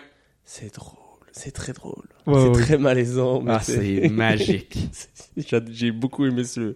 C'est celui qui m'a marqué le plus dans les entrevues. Et ça, il y a vraiment un des sketchs, on l'a gardé, un des moments d'entrevue, c'était, euh, on disait, OK, coupé. Puis on gardait les caméras euh, allumées. Puis le sketch, c'était, on tourne pas de sketch. Mais à un moment donné, fait- on fait de la merde, puis Joe continue à dire de la merde, puis c'est l'invité qui est comme, ça tombe-tu, là? Puis on termine le segment à ce moment-là parce qu'il catch que la lumière de la caméra est allumée. Mais des trucs bien pétés, là. C'était, c'était trippant. Ouais. On a pendu quelqu'un, on a... euh, euh, Christine Morancy se fait baiser par derrière avec un masque. Euh, Voilà, il n'y a pas de bip dans ce podcast, mais. non, non. Ah ouais. ok. Changement de sujet. En... Christine était consentante dans le sketch. consentante. Oui, oui, oui. C'était, Elle a accepté. euh, c'était voulu. En 2018, tu as participé au Fringe Festival à Édimbourg. Ouais. Ouais. Ben ben oui. Des- c'était venu d'où cette envie de jouer en anglais au Ça me fait Festival drôle. Je dois pas être le, le seul qui te dit ça, mais tu ramènes des souvenirs que je suis comme ah c'est cette année-là j'ai fait ça. Ah ouais j'ai fait ça. Quand t'as dit tantôt 2015 t'as fait trois shows à Zoufest, je suis comme Ça va, c'est l'idée du podcast, c'est bien. Oui, oui, mais le, le, le Fringe, en fait, j'étais pas censé y aller. J'étais, euh, je commençais à comprendre mon anxiété, puis je venais de voir une psy, puis ça allait mieux pendant mon été, puis j'étais comme, hey, je vais en profiter pour, là, ça va bien, euh, je suis plus conscient, je m'a partir trois semaines en voyage, tout seul, je l'avais jamais fait, fait que j'étais allé euh, au Royaume-Uni, j'étais allé euh, deux semaines, à, une- en fait, une semaine à Londres, tu sais, mon but n'était pas d'aller faire des shows, c'était juste voyager. Je voulais aller à Édimbourg, j'étais déjà allé au secondaire, mais en sortie scolaire, genre en voyage scolaire, fait que tu vas juste visiter les lieux historiques, Oui. c'est tout. C'était un peu plate comme voyage. Euh, fait que je voulais y retourner. Puis en bouquant mon voyage, j'avais pas pensé que c'était le Fringe. Puis c'est une fois là-bas, j'ai fait, hey, Chris, c'est vrai, il y a le Fringe. Puis il y avait Virginie Fortin qui faisait son show là-bas, fait que j'y ai écrit. On se connaissait un peu. On allé prendre un verre, elle m'a présenté, il y avait des Canadiens qui faisaient un show en anglais, euh, Canadian Show, je sais plus trop. Puis on fait ah ben tu peux-tu faire un 10 demain? Je fais OK. Fait que j'avais déjà joué deux fois en anglais pour le fun. J'ai traduit vite vite mes blagues, ça a bien été, ils m'ont réinvité le lendemain. J'ai fait trois petits shows dont un dans une salle plus petite qu'ici euh, de karaoké, une salle privée de karaoké avec devant huit personnes. Et donc tu peux dire que tu as fait le Fringe Festival. Ouais. Sympa. C'était cool. Parce que moi, c'est dans les, dans les projets, j'aimerais vraiment le faire. Euh, T'es-tu déjà allé à Édimbourg? Je suis déjà allé, mais comme toi, en mode euh, touriste. euh, pour aller... En fait, j'ai été voir les points principaux. J'étais fêté le Nouvel An là-bas. OK. Ils ont un, une- plein de cérémonies pour le Nouvel An. Ils ont... Mais c'est une des, plus belles villes que j'ai vues de ma vie. Là. Ça n'a aucun sens. Puis le French, c'est, je pense, que c'est 4000 shows en un mois. C'est, c'est, je sais plus le nom, mais c'est Des Impressionnant. venues, qu'ils appellent, les Ouais. lieux où que les, les, les shows. Il y en a dans pratiquement tous les locaux commerciaux. Ouais, mais il y a même des gens qui ouvrent leur garage et ils font organisent Ouais, un ouais, show ouais. là-dedans tellement il y a de, Il y a de tellement de, demandes. de spectacles d'humour, euh, magie, danse, Ouais, théâtre. art, art de la rue. y a- Ouais. Ouais, j'a- j'adorerais le faire euh, un jour. C'est, dans C'est les- cool. C'est vraiment, vraiment le fun. là. Mais déjà de le faire en, en spectateur doit être vraiment chouette. Mais je- si j'y vais, je veux jouer. Ouais, ouais, ouais. Parce que moi ici, je suis venu jouer en, dans les deux langues. Ça c'est le, le gros avantage aussi de Montréal par rapport à Paris. Même si je pense qu'il y a des shows en anglais aussi à Paris, mais qu'il y a, il y a énormément de shows en anglais. euh, J'en ai bien profité aussi. Donc euh, j'aimerais bien faire ça. euh. Mais c'est, magique, l'ambiance en plus pendant le festival. Toutes les rues sont bondées de monde. C'est pour faire une image, ceux qui sont jamais allés puis qui sont de Montréal, c'est comme si tu vas dans le vieux, prends la plus belle rue du vieux Montréal et euh, c'est ça partout. Rempli de monde puis de, de festivités partout. C'est magique. Et cette même année-là, tu as joué ta première heure de show au Minifest qui s'appelle Une joke en 60 minutes. Ouais. Tu l'as rejoué ensuite tous les samedis d'octobre à décembre aux Asbar. Ouais. à tous les samedis à 20h. Euh, Est-ce que tu peux nous parler un peu de ce show-là et du titre? Une joke en 60 minutes, ouais, ben c'était, parti justement, comme, comme je disais tantôt, euh, c'était cette année-là que j'avais écrit mon numéro sur ma maison, Et que tu, que tu étendais que j'étalais, puis j'étais comme... euh, puis je le faisais dans un un peu le même procédé dans un autre numéro puis j'étais comme ah ça pourrait être drôle sur une heure fait que j'avais pitché ça puis mon but c'était vraiment d'écrire une heure de ça finalement j'étais comme quand même que ce soit bon aussi comme show là genre Oui. à un moment donné ok bravo l'exercice euh, artistique là Mais il faut que le public. euh, c'est ça. suive. Fait que finalement, c'est ça. J'ai fait un melting pot de best of, mais j'ai ça suivait là. Tu sais, il y avait vraiment. une- C'était pas juste une, une suite de blagues qui ont pas rapport en- entre elles. C'était vraiment quand même bien ficelé. Je commençais, je pense, en disant je vais vous raconter la blague, puis finalement je la racontais jamais. Je prenais toujours des détours jusqu'à la fin. Je faisais bon, fait que la blague, puis la blague était bonne, mais pas excellente. Mhm. Puis là, je pétais ma coche au public de voyons tabarnak, vous vous riez pas plus, c'est excellent. Puis euh, Ok, d'accord. fait que c'était ça le Oui, concept mais du show. c'est ça qui est drôle, c'est que le- on attend beaucoup pour une blague qui est pas incroyable au final, ça rajoute. Enfin, moi, je, je comprends l'idée de C'est ça. qu'il y a un petit bah quoi? Ah, c'est tout? Et que le public soit en attente de Ouais. d'un truc plus gros parce Ouais, qu'il y a ouais, eu tellement un build-up important. mis énormément d'attentes puis fait que c'était ça le, le concept puis je pétais ma coche à la fin euh, c'était le fun puis de le faire euh, dix fois c'était comme un je me rappelle j'avais appelé euh, Michel Grenier parce que l'autoprod n'existait pas encore je pense qu'il y a comme Jay du Temple qui avait commencé à faire de l'autoprod mais Jay du Temple était déjà Jay du Temple. quasiment. Euh, comme aujourd'hui Euh, fait que je savais que j'avais zéro sa notoriété. J'avais appelé Michel Grenier qu'est-ce que t'en penses? À de la lure que je fasse ça? Euh, ben ouais essaye-le. Comme fait que euh, pour revenir tantôt tu me demandais à ma sortie de l'école une des choses que je faisais j'avais pas peur de poser des questions le milieu euh, le monde est assez gentil là. genre Charles avant que ce soit un ami je l'avais rencontré à l'école il était une cohorte avant moi. Puis comme il y avait le jockey puis il était plus impliqué dans le milieu je me gênais pas pour l'appeler ou y écrire quand j'avais une question de hey tel cachet ça tu l'allure ou peu importe. Fait que ça je le dirais euh, aux gens genre devenez pas harcelant là, genre c'est pas parce que quelqu'un te répond à ta question que euh, ça devient ton ami automatiquement Mhm. puis écris-lui à tous les jours non Ouais. Je le dis par expérience, il y a des gens que ça peut arriver qui prennent la porte ouverte comme. euh, qui s'approprient la porte là, une fois qu'elle est ouverte. Mais le monde est assez gentil là, dans le milieu, euh, que ce soit des gérants, que ce soit des, des producteurs. Producteurs moins parce qu'ils sont moins dans le milieu, j'ai pas leur numéro, mais euh, les humoristes, là, tout le monde est prêt à aider quand. Pas avoir peur de poser des questions. Ok. Ce serait un conseil. C'est un bon conseil, vraiment. Moi, je, je m'en rends compte avec le podcast parce que des fois, je contacte des humoristes et je me dis, bon, ils vont jamais accepter. Et en fait, ils me font, bah si, c'est cool. Et je suis là, ah ouais? Bon, bah, bah on le fait alors. Ouais, ouais. Donc, c'est. La plupart du temps, ceux qui disent non, c'est parce qu'ils ont pas le temps. C'est ça. Vraiment. Non, la très très grande majorité des humoristes que j'ai réussi à contacter et qui ont vu mon message m'ont dit oui. Ouais. Donc, c'était pas si dur que ça. Pour Non, ceux qui veulent lancer un podcast, euh, allez-y. Les humoristes sont des gens cool. Euh, habituellement. Habituellement, ouais. C'est c'est vrai que c'est pas un truc à résumer. Tous les humoristes. Non, c'est ça. La majorité de ceux qui continuent, oh, ouais, ça devient, Depuis MeToo. qui ne sont pas sur la liste, mais qui, oh là, ça- voilà. Renseignez-vous sur les gens et après, demandez conseil. Après, pour les 30 ans de l'École nationale de l'humour, t'as fait des fuck you à Patrick Huard. Ouais. C'est dans cette, je crois que c'est cette vidéo-là que je t'ai vu pour la première fois et après que j'ai dû voir la, parce que je, je me rappelle vraiment de ce numéro de, des fuck you à Patrick Huard parce que ça me faisait très Ah, c'était magique comme moment. C'était un de mes meilleurs moments sur scène.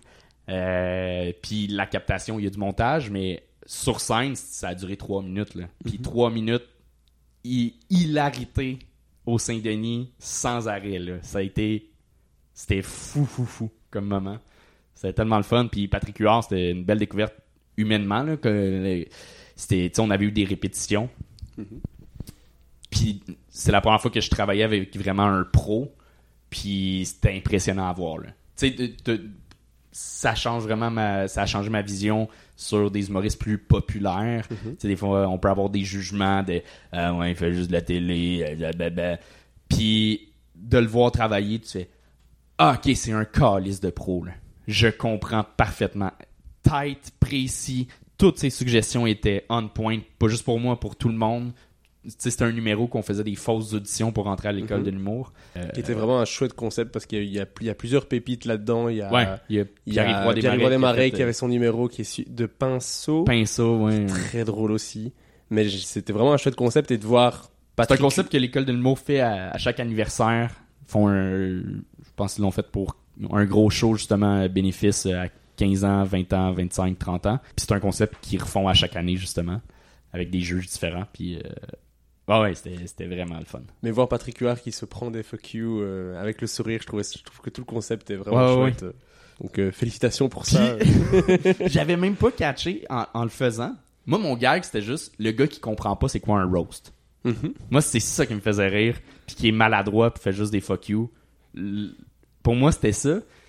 Puis le monde me parlait, fait comme, Hey, c'est malade que t'aies fait des fuck you à Patrick Huard. Puis Patrick Huard est considéré baveux, puis euh, ah, c'est vrai. le deuxième niveau est solide aussi, mais moi, le gag, c'était naïvement juste l'épée que c'est pas faire un roast. C'est ça. Puis c'est de même que je le jouais, puis je pense pour ça que ça, ça riait autant de. Oui, mais c'est le, le, on on le premier fuck you, on s'y attend pas. Et après, on se dit, ah ouais, il, il va continuer à en faire. Et il y a la variété, le fait que Ouais, tu- ouais. tu l'assumes. Puis le fait de voir Patrick Huard qui est là en mode, bah, est-ce qu'il va juste me faire des fuck you Ah ouais. Je trouvais ça très bon. Et Phil Roy qui est éclaté aussi à côté, euh, rajouter quelque chose, j'aimais beaucoup. Euh, après, en janvier 2019, tu as fait la script édition pour une série euh, Addis- Addison Electric, électronique. Ouais, c'était comme un concept. euh, ça déjà été fait, je pense, à hier, mais c'était une des premières fois au Québec que ça se faisait. C'était une web série euh, publicitaire. Euh, Puis c'était Dave Morgan qui avait été engagé et avec euh, Anthony Montreuil, c'était les deux personnages principaux. Puis il avait demandé à Dave d'écrire dessus, puis il avait pas le temps. Fait qu'il m'a demandé pour si ça me tentait. Fait que j'ai travaillé là-dessus, puis c'était vraiment cool. C'était le fun à faire. C'est la première fois que j'écrivais plus de la, de la fiction officiellement. Euh, il y avait déjà les scripts de base, mais dans le fond, c'était le, le réal qui était aussi dans boîte de prod, qui avait tout écrit la série, mais lui il est plus anglophone, fait que c'était tout écrit en, en anglais. Puis ça manquait de punch, fait que moi c'était de le retraduire, les mettre plus en, en québécois, que ça, ça rentre bien dans la bouche de Dave puis de d'Anto, et de, de repuncher le, le tout. Mais la structure était déjà là. Puis euh, il m'avait engagé après ça, j'avais écrit aussi euh, des ébauches pour une saison 2, mais finalement euh, Addison n'avait pas était pas allé de l'avant euh, avec la prod. Genre, Mais est-ce que écrire pour de la fiction, euh, faire de la script édition et tout ça, c'est quelque chose qui t'a plu et que tu te dis j'aimerais bien le refaire ou... C'est super cool à faire. J'ai eu du gros fun. Mais encore là, mettons, euh, j'ai j'ai pas l'idée encore qui m'allume pour le faire par moi-même. Là, c'était cool. Il y avait déjà un concept. Ça, ça se faisait bien de retravailler sur une idée. Euh, j'ai pas l'expertise et les connaissances de scénario pour partir from scratch vraiment d'une idée en ce moment. Fait que j'ai comme pas fait mes classes là-dessus, mais c'est quelque chose qui... Tu sais, j'ai beaucoup de gags qui sont très visuels dans ma tête, puis ça ferait une solide scène, mais qui ferait pas un bon sketch. Ce serait une bonne scène dans un film, dans une série. Fait que je me dis un jour, à force de les accumuler, peut-être mettre ça dans, Ok. Mais c'est pas une... dans une histoire, mais c'est pas en ce moment quelque chose qui me drive nécessairement. Je suis pas dans une idée en ce moment que, que je développe. Là. Ça, mais tu fermes pas la porte. Non, Peut-être plus tard euh, de le faire. Ok. Après, en 2019, c'est euh, ton deuxième show euh, en 1000 dimensions. Ouais. Qui est élu meilleur show du festival ZooFest. Ouais. Félicitations Merci. avec 4 ans de retard. Euh, donc ce show-là, c'est ce qu'on disait tout à l'heure, l'évolution du, du précédent.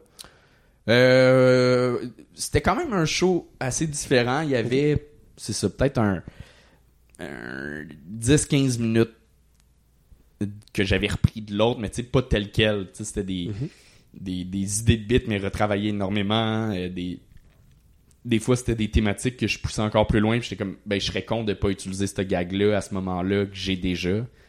Euh, fait que c'était c'était ça. Il y avait un 10-15 minutes de repris de l'autre. Mais c'était assez un- une heure originale, là, celle-là. Et qu'est-ce qui fait que ce show-là en particulier a gagné le prix? Quelle était la force de ce show-là, tu dirais? Pense que euh, il était quand même bien construit. C'était un show où je me présentais, puis rapidement, je tombais dans... euh, c'était très noir comme show. Ok. C'est de l'humour très noir, mais pas de trash. Je pense qu'il y avait une- beaucoup de sensibilité dans ce show-là. Je parlais de mon anxiété, puis je parlais de... euh, j'ai mis fin à une relation amicale suite à des, à des dénonciations Ok. de quelqu'un qui est pas dans le milieu de l'humour. Mais euh, j'ai parlé de, de ça, qui je pense qui est un point de vue intéressant de ben original qu'on a peu entendu dans tout le MeToo de comment mettre fin, genre les répercussions que ça a sur les victimes, que c'est eux les, plus grandes victimes, c'est épouvantable ce qu'ils ont vécu. Je, je suis pas comme après m'approprier le- drame de, de ce, que, ce que ces personnes peuvent vivre. Mais euh, c'était une réalité que j'avais vécue de comment dealer quand ton meilleur ami est dénoncé de Ouais. sources sûres. Et que ça a été un, un processus pendant comme deux mois où C'est vrai que c'est vachement intéressant. je l'ai épaulé là-dedans, puis j'y avais dit je peux pas t'aider parce que je suis pas étonné. Genre, je l'avais jamais vu dépasser la limite, Mhm. mais je il y avait un problème d'alcool, puis je l'avais déjà averti.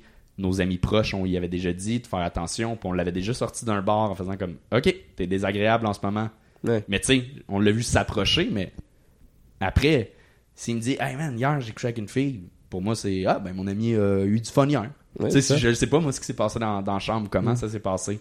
Fait que c'est ça, j'y avais dit Je peux être là pour toi, mais je, je, je, je peux pas te backer. Je peux pas te dire que c'est pas arrivé. Tu black out sur l'alcool. Fait que ça se peut que t'aies oublié que se soit passé des affaires pas le fun. Mhm. Euh, Puis tu vires désagréable quand t'es chaud. Fait que euh, un plus un, ça se peut très bien que ça donne deux. Là. C'est ça, ouais. Puis à un moment donné, j'avais eu euh, quelqu'un qui m'en avait parlé de source sûre, du- d'un truc qui s'était passé. Puis je l'avais confronté là-dessus sans nommer la personne. Puis il a fait Hey, merci, t'es la claque d'en face qu'il me fallait. Ouais, t'as raison. Finalement, le lendemain, il m'avait dit Hey, laisse faire. J'aurais jamais dû t'en parler. euh, euh, je sais que je suis pas dans le tort. Puis à partir de ce moment-là, j'ai coupé les ponts. J'ai fait Ben, j'ai essayé de t'aider du mieux que je pouvais. Là, si tu veux pas t'aider là-dedans, ciao, bye. Ok. Fait que Mais donc, ouais, ça, ça, ça fait un sujet intéressant parce que c'est vrai que c'est pas quelque chose qu'on aborde souvent? c'est ça. Mais ouais, je, je serais vraiment curieux de voir le show pour le coup parce que je trouve que le sujet est intéressant. Horrible. euh, Oui, oui, oui. La situation, est... mais en même temps, j'aime quand on parle de sujets euh, plus touchy. C'est ça. Donc, je, je- ouais, ça m'intéresserait de, fait que de je voir parlais, je parlais de ça. Je l'ai jamais refait en dehors de ce show-là. C'était- Je l'avais rodé un peu dans les soirées d'humour, mais c'était tough à sortir juste en 10 minutes, out of the blue. Oui, il faut placer des, des- quelques petits Ouais. contexte. Puis le show était très bien construit pour emmener à ça, pour après ça la finale suite à ce numéro-là. Je pense que c'est ça qui a mené à. C'est ça. J'allais la dans des sujets très sensibles, mais avec sensibilité. Eh ben, j'ai le goût de voir le show. T'as une captation, je, je la prends. Je sais pas si j'ai une captation. Oui, je devrais avoir une captation. Ben, je- franchement, je suis curieux de la voir. Euh, après, en 2020, mais donc comme tous les artistes, tu dois arrêter la scène. Ouais. Tu, tu arrêtes ton métier pendant ce temps-là. euh, et puis, tu reprends de façon un peu euh, Sporadique. sporadique. De temps en temps, il y a des scènes, de temps en temps, il n'y en a pas. Il y a la distanciation et tout ça. Comment t'as vécu un peu toute cette période de... Super bien. Super bien. Sincèrement. Ouais, mais moi, j'ai quand adoré. même très bien. Euh, je pense que c'est arrivé au moment où j'avais besoin d'une pause sans le savoir. J'aurais mieux aimé continuer. Mais comme je disais tantôt que je roulais à deux shows minimum pratiquement à tous les soirs. Là, ça a mis comme un frein à ça. Puis depuis le retour de la pandémie, j'ai comme d'arrêter des 3-4 mois, remonter sur scène, je réalisais que j'en perdais pas vraiment. Même que ça me permettait d'avoir un recul un peu plus sur ce que je faisais. Fait que ça a changé un peu mon regard sur ma méthode de travail. Moi, ça a été, somme toute, bénéfique. Puis j'étais en couple, mon couple allait bien, on habitait ensemble. Ça s'est terminé, mais pas dû à la pandémie. C'était pas le fait qu'on était confinés, c'était pas le fait pour d'autres raisons personnelles, mais euh, c'était cool. Ça a bien été, sincèrement. J'étais pas en détresse. Je l'ai plus été à la fin, genre 2000. Mon moment le plus rough, c'était l'hiver dernier, le janvier, décembre, janvier 2000, fin 2021, Ok. le dernier confinement. Là, on dirait, là, c'était comme la fois de trop. Là, Là, j'étais comme, oh, j'ai plus les batteries euh, pour revivre ça, mais ça a quand même bien été. Et la reprise, le Ouais. fait de reprendre la scène, là, t'avais avais récupéré une envie de monter sur scène. euh, Ouais, plus forte. Euh, je trouve que j'étais meilleur sur scène, j'étais plus posé, où je savais plus qu'est-ce que je voulais faire, qu'est-ce que j'avais le goût de faire. Et est-ce que t'avais... J'ai entendu que t'avais pas écrit beaucoup. Non. Mais est-ce que c'est quelque chose qui te stressait de se dire... euh, Parce que moi, je voyais, par exemple, je vais par- partir de moi, je voyais beaucoup de gens qui me qui disaient, ah, j'ai écrit tel truc, j'ai fait tel, j'ai fait, j'ai pensé à ça, ça a changé beaucoup de choses. Et moi, j'étais là, je sais pas, j'ai- pas sur quoi écrire, j'arrive pas. euh. Et moi, ça me stressait de me dire, oh, euh, tout à la, à la rentrée, tout le monde va être, va avoir fait plein de choses, et moi, j'aurais Ouais, regardé Friends encore une fois. Euh, ça me stressait un peu, mais en même temps, c'est ça. Je voyais pas sur quoi écrire. Je Mhm. comme, mettons que je vais écrire un numéro sur aller à l'épicerie. Dans le gros pic de la pandémie, on savait même pas si ça allait être quoi aller à l'épicerie dans 10 ans. Genre, ça va-tu encore exister? Genre, tu sais, ça. Tout était en. On, on voyait ça comme si tout allait changer. là. Le mo- les modes de vie allaient changer complètement. Suis Comme il n'y a plus rien qui vaut de ce que je veux dire. Puis euh, c'est pas comme si. euh, l'image que je donnais, c'est pas comme si j'avais eu un accident de char puis je suis privé de travailler pendant un an, mais ça m'a fait vivre de quoi de personnel qui est propre à moi. Là, je vis la même chose que tout le monde. C'est pas intéressant d'aller. Fait que j'étais pas trop stressé. C'est pour ça que j'ai pas écrit. Je voyais, je voyais pas que je pouvais écrire. Mais, mais ça me stressait quand même. Il y a toujours la crainte quand un, quand j'ai une passe que j'écris moins, j'ai toujours la crainte de j'ai-tu perdu ça? Puis genre j'ai plus rien à dire. Puis au final, à un moment donné, je me redonne le, le kick d'écrire. Puis je vais casser un, nouveau 10 minutes. Puis je fais Ah non, ok. Ah, ça va, ça va. C'est pas excellent, là, mais genre, nice, ok, j'ai- je l'ai pas perdu, là. Est-ce que tu as eu dans ta carrière, parce que tu, tu parlais un peu de doute, est-ce que tu as eu des moments où tu doutais de d'être dans la bonne carrière, de dire ça va marcher mes affaires, de est-ce qu'il y a des fois où tu t'es dit je vais arrêter l'humour, c'est Non. non? Non. T'as jamais eu ce moment-là? Jamais. Moi non plus, jamais eu. c'est faux. tu l'as eu? Ouais, moi ça m'a- ça m'arrive. Euh, moi ça m'arrive surtout euh, dans les périodes où j'arrive pas à écrire, de me dire ah en fait j'ai écrit tout ce que j'avais. Ok. je vais plus écrire de nouvelles bonnes blagues. Ça, ça fait un moment que j'ai pas écrit une bonne blague, que je suis vraiment fier. Je me dis peut-être que j'ai écrit toutes les blagues que j'avais.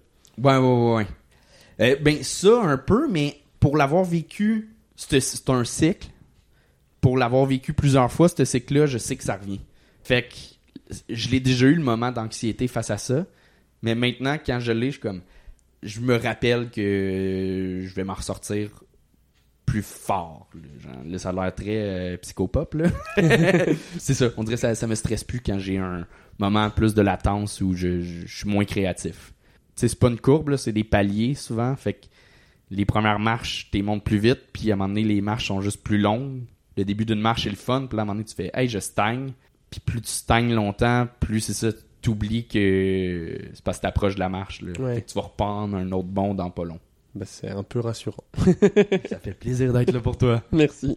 Euh, non, mais vraiment, parce que je trouve que c'est dur à un certain moment. Donc, euh, Oui, oui, je dis pas que c'était facile tout le long, là, mais j'ai jamais eu euh, l'idée d'abandonner. Il y a des moments où je doutais de moi, puis j'étais j'étais pas fier, ou j'étais pas content, ou 100%, là, puis ça revient. Mais justement, t'apprends à travailler avec ça, à un moment donné avec le temps.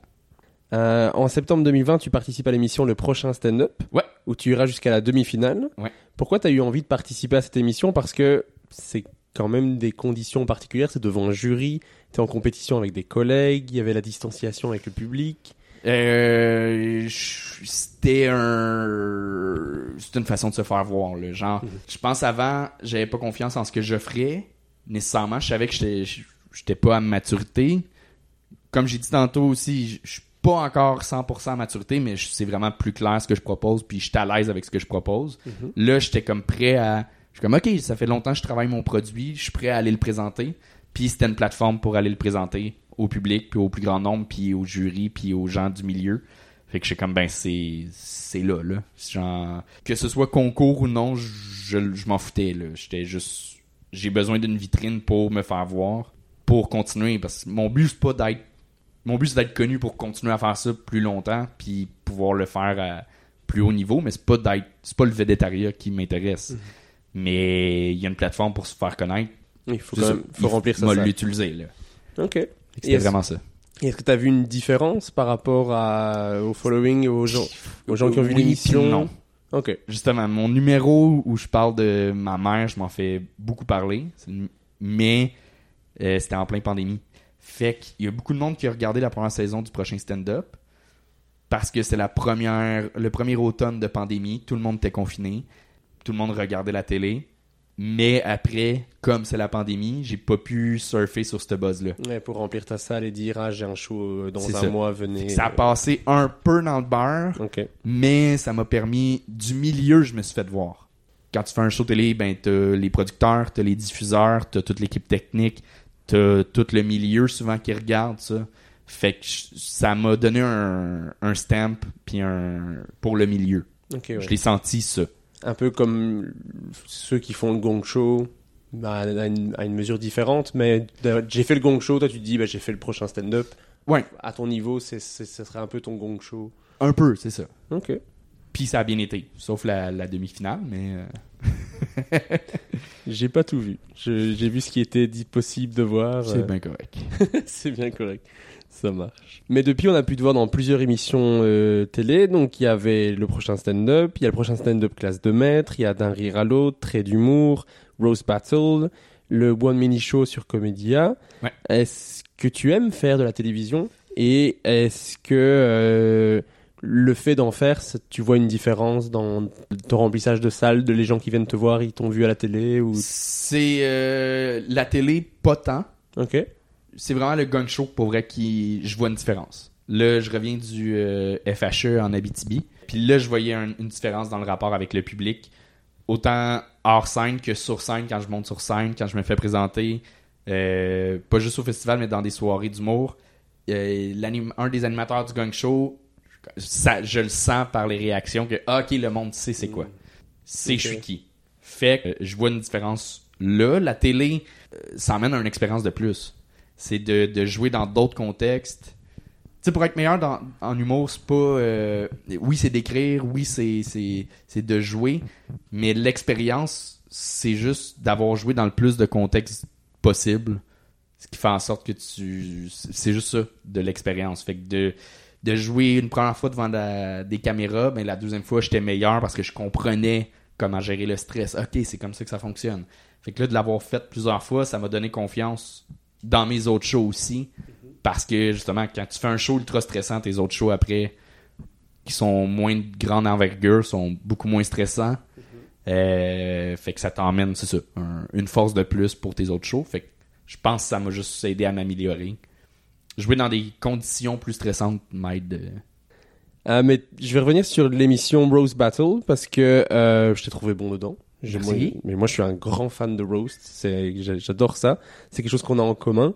Euh, t'aimes beaucoup le roast. T'en as fait plusieurs. T'as aussi demandé à en, en avoir un pour ton, pour tes 30 ans, qui est disponible sur le Patreon du Gong Show. Qu'est-ce que t'aimes là-dedans dans le roast? Le fait de pas se prendre au sérieux. C'est vraiment ça. Je comprends pas des gens qui sont euh, susceptibles dans la vie. Je trouve que quelqu'un qui est susceptible se, se donne trop d'importance. Je pense que c'est un peu ça, c'est, c'est de rétablir les, les, les pouvoirs de force. Puis je trouve qu'un roast, je trouve ça important. Même, euh, à un moment donné, c'est qu'on devient des personnalités publiques, pas juste des humoristes qui font un métier de scène, mais on devient des personnalités publiques. Puis là, je parle de moi, mais je parle de, de que ce soit n'importe qui, des roasts sur quelqu'un. Je trouve ça le fun de justement, ça rétablit les, les pouvoirs de force de comme, hey, t'es un humain comme nous. Puis je trouve même ça important à, à ce niveau-là. Fait que, euh, ouais, je trouve ça le fun. Puis je trouve ça le fun de, de comment la personne va réussir à. C'est un défi d'écriture aussi. Comment tu vas réussir à dire quelque chose de mine tout en étant acceptable Ouais. et drôle? Et il faut que ça soit aussi drôle que si c'est méchant, il faut que ça soit aussi drôle que c'est méchant Ouais. pour que ça soit pas plus méchant que c'est drôle. Sinon, C'est juste méchant en fait. Et- Fait que c'est le défi d'écriture aussi que, que je Mhm. trouve vraiment le fun à, à faire. Ouais, j'adore ça. Et à, à, à voir quelqu'un qui réussit à.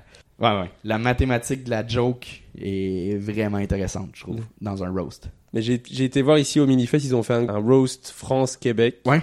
j'ai- tellement ri fort. J'adore ça. Je, Mais je- c'est aussi, c'est ça, c'est que ça vient, l'humour noir, le, le rose vient chercher, c'est des rires viscéraux, là. C'est des, ah!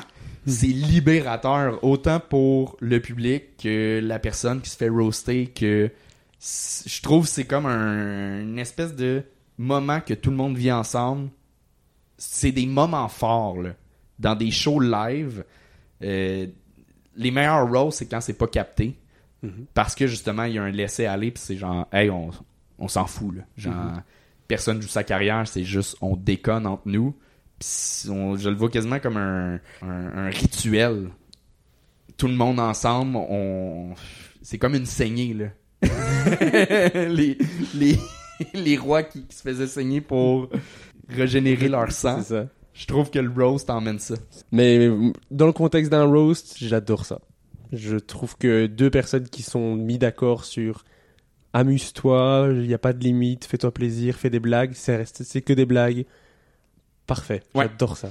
Dans le contexte. Dans ce contexte, dans le contexte d'un roast, le contexte est ultra important. C'est ça. du monde euh, le monde est tellement pas bon je trouve puis maladroit sur internet justement vu que je fais le gang show puis je suis associé à des roasts le monde pense que je suis un fan tout le temps de roast et du Oui. mot noir mais quand je lis ton commentaire puis qu'il est 8 heures le matin je suis en boxer sur mon sofa puis je lis hey vieille crise de pédale puis tu penses que c'est- pas la même chose. Il y a pas le Ouais. Puis il y a pas, il y a pas de ben, blague. le coup. ça c'est vraiment une Ouais. insulte mais des fois il y en a qui font des roasts qui pensent qu'ils qu'ils roast là tu fais hey man je, je te connais pas là là c'est un inconnu qui vient m'insulter c'est juste ça là. C'est ça que tu je dis. sais reconnaître quelqu'un qui est juste de mauvaise foi puis qui essaye de m'insulter puis quelqu'un qui est maladroit Tu sais, Ok. je- je- puis ah, non non le contexte est important là. C'est ça ce que tu disais tout à l'heure avec le fait d'être susceptible. Moi, je suis quelqu'un de susceptible dans la vie. Mais si c'est un contexte de roast, c'est avec des gens que j'aime qui veulent juste me faire des blagues, il n'y a plus aucune susceptibilité. Vas-y. Amuse-toi. c'est ça C'est limite, si tu vas pas assez loin, je suis là, je Je suis serai en mode. Quoi? c'est On tout? s- Je pensais qu'on s'aimait plus que ça. Ouais. Ouais. Ok, ça va. On, on est d'accord là-dessus. ouais ouais ouais Le- le- Plus c'est méchant, plus c'est bien dans un roast. euh, ouais ouais, ouais. voilà. Puis, ben, c'est comme un manège aussi. Se faire roaster, c'est le fun. T'es comme, qu'est-ce Ouais, qui va se passer? Euh, Tu Oui. le sais que tu, tu vas recevoir un coup. T'es comme... En fait, c'est pas comme un manège, c'est comme... Euh, euh, coudonc, un genre de choc électrique, là. Quelqu'un Ouais. qui, euh, qui te fait un, un, un prank, Oui. mais tu, sais. tu sais qu'il va arriver. Tu sais que tu vas te faire pranker. Tu sais pas quand. Tu sais pas comment. Fait que t'es juste... Ouais, c'est vraiment. Le thrill et le fun. C'est, c'est comme une surprise. Pour moi, c'est, je le prends moi comme recevoir un cadeau Ouais. de qu'est-ce que ça va être. Exact. Sur quel angle il va attaquer. Il va m'attaquer, je le sais. Qu'est-ce qu'il va utiliser? Ouais, ouais, ouais. J'ai- 100% ça. Je comprends ça. Je vais terminer avec euh, en 2022, t'as fait ton premier gala juste pour rire. Ouais. Est-ce que tu l'as vécu comme une consécration de faire un gala juste pour rire et comment ça s'est passé dans les faits? Tout le processus a bien été, mes auditions ont super bien été, j'étais content, j'étais confiant dans mon numéro, j'ai super bien livré mon numéro, je suis content de ce que j'ai livré. Par contre, ça n'a pas été à la hauteur. C'est un numéro où c'est un espèce de délire. Puis toutes les fois que je l'avais fait, ce numéro-là, sincèrement, à 99% des fois, le monde embarque dans le délire. Il y a des blagues, mais c'est aussi un- une longue chair sur, une niaiserie. Puis là, euh, j'ouvrais le gala, puis le numéro euh, d'ouverture a été. euh, a, a pas explosé, tu sais. Puis c'est un numéro qui est moins stand-up classique. Puis je comprends tout pourquoi j'ai ouvert le gala. Je comprends 100%. C'est mon premier. Tout le monde était expérimenté sur le gala. Tout ça. Mais j'en parle sans amertume. J'en parle vraiment, mettons, mise en scène. J'aurais, ça aurait été mieux pour le show que je sois deux ou troisième pour justement venir briser la forme du stand-up. Le monde a ri aux blagues parce que les blagues sont bonnes, le numéro est rodé, mais il n'y a pas eu le délire qu'il y a habituellement. Fait que ça, ça a été. Mais je l'ai bien livré. Genre, je pouvais pas faire plus. Je l'ai vécu comme c'est un beau c'est un beau stamp là, vraiment dans, dans, dans le CV c'est le fun. Dire que je l'ai fait surtout qu'il y en a plus c'est la dernière année qu'il y avait des galas juste pour rire. Fait que ça je suis super content de, de l'avoir fait. C'est ça que je regardais quand j'étais jeune. Mais tu sais j'ai au final j'ai été coupé pour la télé. Il est accessible sur le web. Mais tu sais tout ça mais je je suis à l'aise. C'est cool un Mais tu as fait un gala juste pour c'est ça. C'est quand même Ouais, ouais, ouais. tellement cool. Parce hot. que pour le coup, encore une fois, on est exactement la même génération. Et je pense que on a vu autant de galas juste pour rire probablement l'un que l'autre et c'est le rêve quoi. Enfin, moi je rêve de faire un gala juste pour rire. Bon, maintenant il n'y en aura pas, donc euh, Ouais. là, là, je peux me dire bon bah c'est pour ça que j'en ai pas fait. Mais euh, d'ailleurs je suis même un peu déçu parce que c'est la première année que je suis à Montréal et bah, il y aura pas de gala juste pour rire en fait. enfin voilà. Mais euh, donc félicitations d'avoir fait un Merci. gala juste pour rire. Merci, euh, avec un peu de retard. J'ai deux questions pour terminer euh, que je pose à chaque épisode. C'est qu'est-ce que tu aimes le plus et qu'est-ce que tu aimes le moins dans le fait de faire de l'humour? Ce que j'aime le plus, c'est la liberté que ça m'apporte là, euh, sur scène. Le stand-up m'a emmené beaucoup personnellement, justement. Je l'ai frôlé, je l'ai effleuré tantôt, mais euh, euh, j'ai tellement toute ma vie suivi les règles, toujours voulu être le, le bon élève, mais le stand-up m'emmène à m'en foutre un peu plus, puis j'essaie de briser les règles, d'aller dans des sujets moins convenus, moins euh, euh, politically correct. J'essaie de, de jouer avec ça, puis ça m'aide à, dans ma vie personnelle aussi, à trouver un, un laisser-aller un peu plus.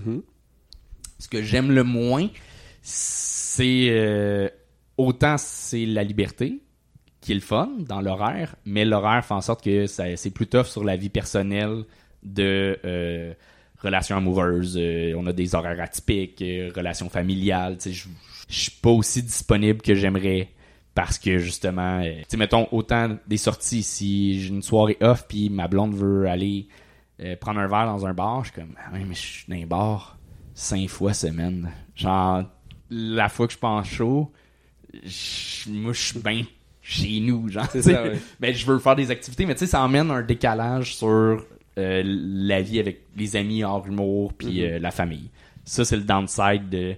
Je peux pas prévoir tant que ça. euh, dans deux semaines, je m'en vais dans un chalet.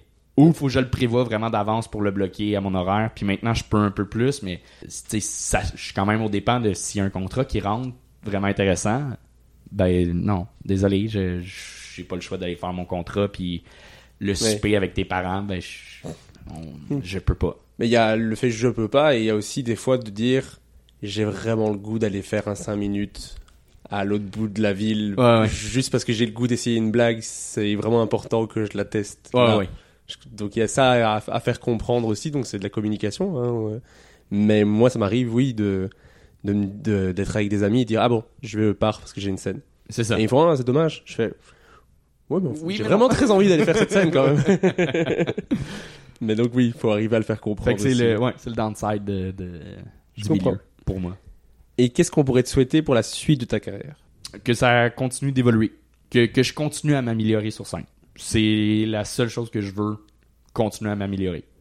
Bah, je te le souhaite. Normalement, ça, ça devrait. Ça devrait. Ça devrait. Ça va. On va terminer avec le name dropping. Je suis désolé, on a. Je prends toujours plus de temps que ce que j'avais prévu, donc je vais pas te laisser beaucoup de temps de réflexion, mais Parfait. je vais te demander à chaque fois de me donner un nom d'humoriste pour chaque catégorie. Tu dois Ok. te limiter à une seule personne, donc français, québécois, allemand, ce que tu veux, homme, femme, Je suis prêt. peu importe. L'humoriste le plus sympa que tu as rencontré. Euh, euh, le plus sympa. Euh, Corinne Côté. Ok. L'humoriste qui t'inspire ou qui t'a inspiré le plus? Daniel Grenier. Oh. L'humoriste qui pour toi écrit le mieux. Oh, euh, euh, Mike Birbiglia. Oh. Ok. L'humoriste qui pour toi joue le mieux. Hmm. Vraiment celui qui vend le mieux ses, ses jokes. Euh, Simon Gouache est vraiment, vraiment excellent là-dedans. Très très bon. ouais. Un humoriste qui t'a surpris dernièrement. Dans le bon sens du terme. Ouais, ouais, oui. Quelqu'un m'a bien surpris. Euh... Tabarnouche, c'est une bonne question. Euh, On dirait que ça fait longtemps que j'ai vu un show, genre que... euh, en même temps, j'en vois toutes les semaines, mais... c'est- ok, euh, ah, fuck! Quelqu'un qui m'a le plus surpris dernièrement, qui m'a le plus... Hey, j'essaye, là, je me remémore vite, vite tous mes shows que j'ai fait dernièrement, que j'ai vu du monde sur scène. L'humoriste qui m'a le plus surpris, surpris, étonné, impressionné. Hum, je suis là, je suis avec toi. Ok, je lâche pas. Euh... Régis Canon à son deuxième gong show. Oh, merci! Ah oui! Non, voilà! Euh, le, le plus étonné ou qui m'a étonné le, euh, il y a le moins longtemps? Le moins longtemps. Dans le sens que ça fait... Ça fait, ça fait le plus récent. Le plus récent, euh, c'était hier un nouveau euh, au Gang Show, Yann Olivier, qui s'appelle. Il m'a vraiment impressionné. Il sortait de nulle part son cinquième show, puis il y avait une aisance euh, folle sur scène. Ok. Puis c'était Ben, je- clair, il y avait une clarté dans son écriture, une précision. C'était vraiment euh, impressionnant pour le Ouais. peu de show qu'il y avait. Ben, bravo à lui. Euh, maintenant, je vais demander de choisir entre deux humoristes. Ok. Tu vas me dire lequel des deux te fait le plus rire. Donc, Ok. encore une fois, pour tous les, les, auditeurs habituels, c'est pas pour dire que l'un est moins drôle que l'autre, c'est juste pour voir qu'est-ce qui, toi, te touche un petit peu plus et qu'est-ce qui te provoque le Je rire. suis à l'écoute. Entre Anthony Jeselnik et Jimmy Carr. Euh, oh, tabarnak. C'est difficile. Euh, Ben, euh, me fait plus rire. Mais pour moi, les deux sont. J'ai mis dans la même catégorie. Mhm. Sont. Hmm, ouais. il y a- en fait, ben, je vais, je vais bien expliquer mon point. Euh, Jimmy Carr, je me fait très peu rire. Il est très bon en roast, mais dans ses shows, je trouve que c'est euh, 20 blagues convenues pour une bonne. Euh, Puis Jess Olnick, il, euh, c'est souvent le même procédé. là. Je l'ai vu au Fringe, allé le voir en show. Son dernier qui est sur Netflix, justement, euh, il- je l'ai- vu en live, puis il est impressionnant à voir sur scène. C'est un, un pro, il est solide, là. Il, il monte sur scène, il a une prestance. Mais justement, à un moment donné, après 30, 30 minutes, tu fais... euh, Ouais, là, je, je, je le vois venir, là, le gag. Je peux le finir dans, dans ma tête parce que c'est trop tout le temps la même formule. Son ratio me fait plus rire. Il y a plus de gags qui me font rire. Voilà. Je vais voir, euh, je vais le voir à Just for Laugh euh, dans pas long, dans deux semaines. Donc, Ok. J'ai pas encore vu en show euh, longue durée, donc euh, j'ai hâte de voir. Jimmy Carr, je l'ai vu il y a deux semaines à l'Olympia. C'était comment? C'était très bon. Ah ouais? Très- Mais moi, je suis très client de, du style. Ok. Après, je suis d'accord qu'il y a des blagues plus convenues que d'autres, mais je- celles qui sont fortes sont très très fortes. sont très fortes. Mais je trouve que c'est beaucoup de miss. Mais le public a du fun. Genre, on Oui, dirait oui. que son, son public voit pas les, les blagues convenues. euh. Ok. Mais moi, je trouve il y en a- j'en ai peut-être moins convenu que toi. Mais c'est un, c'est un Ben point oui, de vue aussi. mon- Chaque opinion est euh, moins valable que la mienne, mais c'est- Entre Frankie et Yannick de Martino. Euh, Frankie. Ok. Frankie me fait plus rire. Et Yannick me fait bien rire aussi, là. Vraiment. mais ça fait longtemps que j'ai vu Yannick sur scène, je dois dire. Entre euh, Simon Gouache et Daniel Grenier. Daniel Renier. Entre Alexandre Forêt et Colin Boudria. Oh! Ça fait longtemps que j'ai vu Alex Forêt, mais euh, je pense Colin. Ça marche. Entre Rosalie Vaillancourt et Roman Fressinet. Euh, Rosalie. Ok. Entre Pascal Cameron et Christine Morancy. Cameron. Ça marche. Entre Charles Pellerin et Mathieu Pepper. Charles Pellerin. Et enfin, entre Charles Deschamps et Joe Guérin. Euh... hmm. Je pense Joe Guérin. Ok, ça marche. Et la dernière question que je pose à chaque épisode, c'est qui est-ce que toi tu aimerais entendre dans le prochain épisode? Même si le prochain épisode c'est Reda Sawi, OK. mais celui d'après. Euh, une bonne discussion là, sur la carrière de quelqu'un, puis euh, je je serais... euh, si tu réussis à avoir Simon Leblanc, Simon Leblanc, ok. Ça mais marche. il donne très peu d'entrevues. Très peu d'entrevues. Très, très peu. Mais euh, c'est un de mes bons prefs. Là. Il est très excellent. Ça marche. Merci beaucoup d'avoir répondu à toutes mes questions, d'avoir pris les trois, presque trois heures de ton temps euh, pour répondre à mes questions. Euh, faut, à chaque épisode, je me dis, il faut que j'arrête de dire presque 3 heures de ton temps parce qu'il y a un peu de montage et les gens font, mais il y a pas, c'est pas 3 heures en fait. Faut que j'arrête de le faire. À chaque épisode, je me le dis, mais je n'apprends absolument pas de mes erreurs. mais voilà, merci beaucoup d'avoir pris le temps. En Mais plus, merci il fait très chaud. Je, Oui. je sais que tu es trempé comme moi et qu'on a hâte, c'est d'allumer le ventilateur. Mais donc, merci. va. Ça montre de l'implication dans cette interview et j'apprécie beaucoup. Hey, merci, puis bon retour. euh, tu, tu pars dans pas long? Dans 25 jours. Fuck. Ouais. Ben, au plaisir. J'espère qu'on va se revoir. Ben, j'espère, oui. Euh, Je eh, non, je fais plus le gong show, mais on va se revoir. C'est sûr. Je vous verrai sur scène en tout cas. Yeah! Merci beaucoup.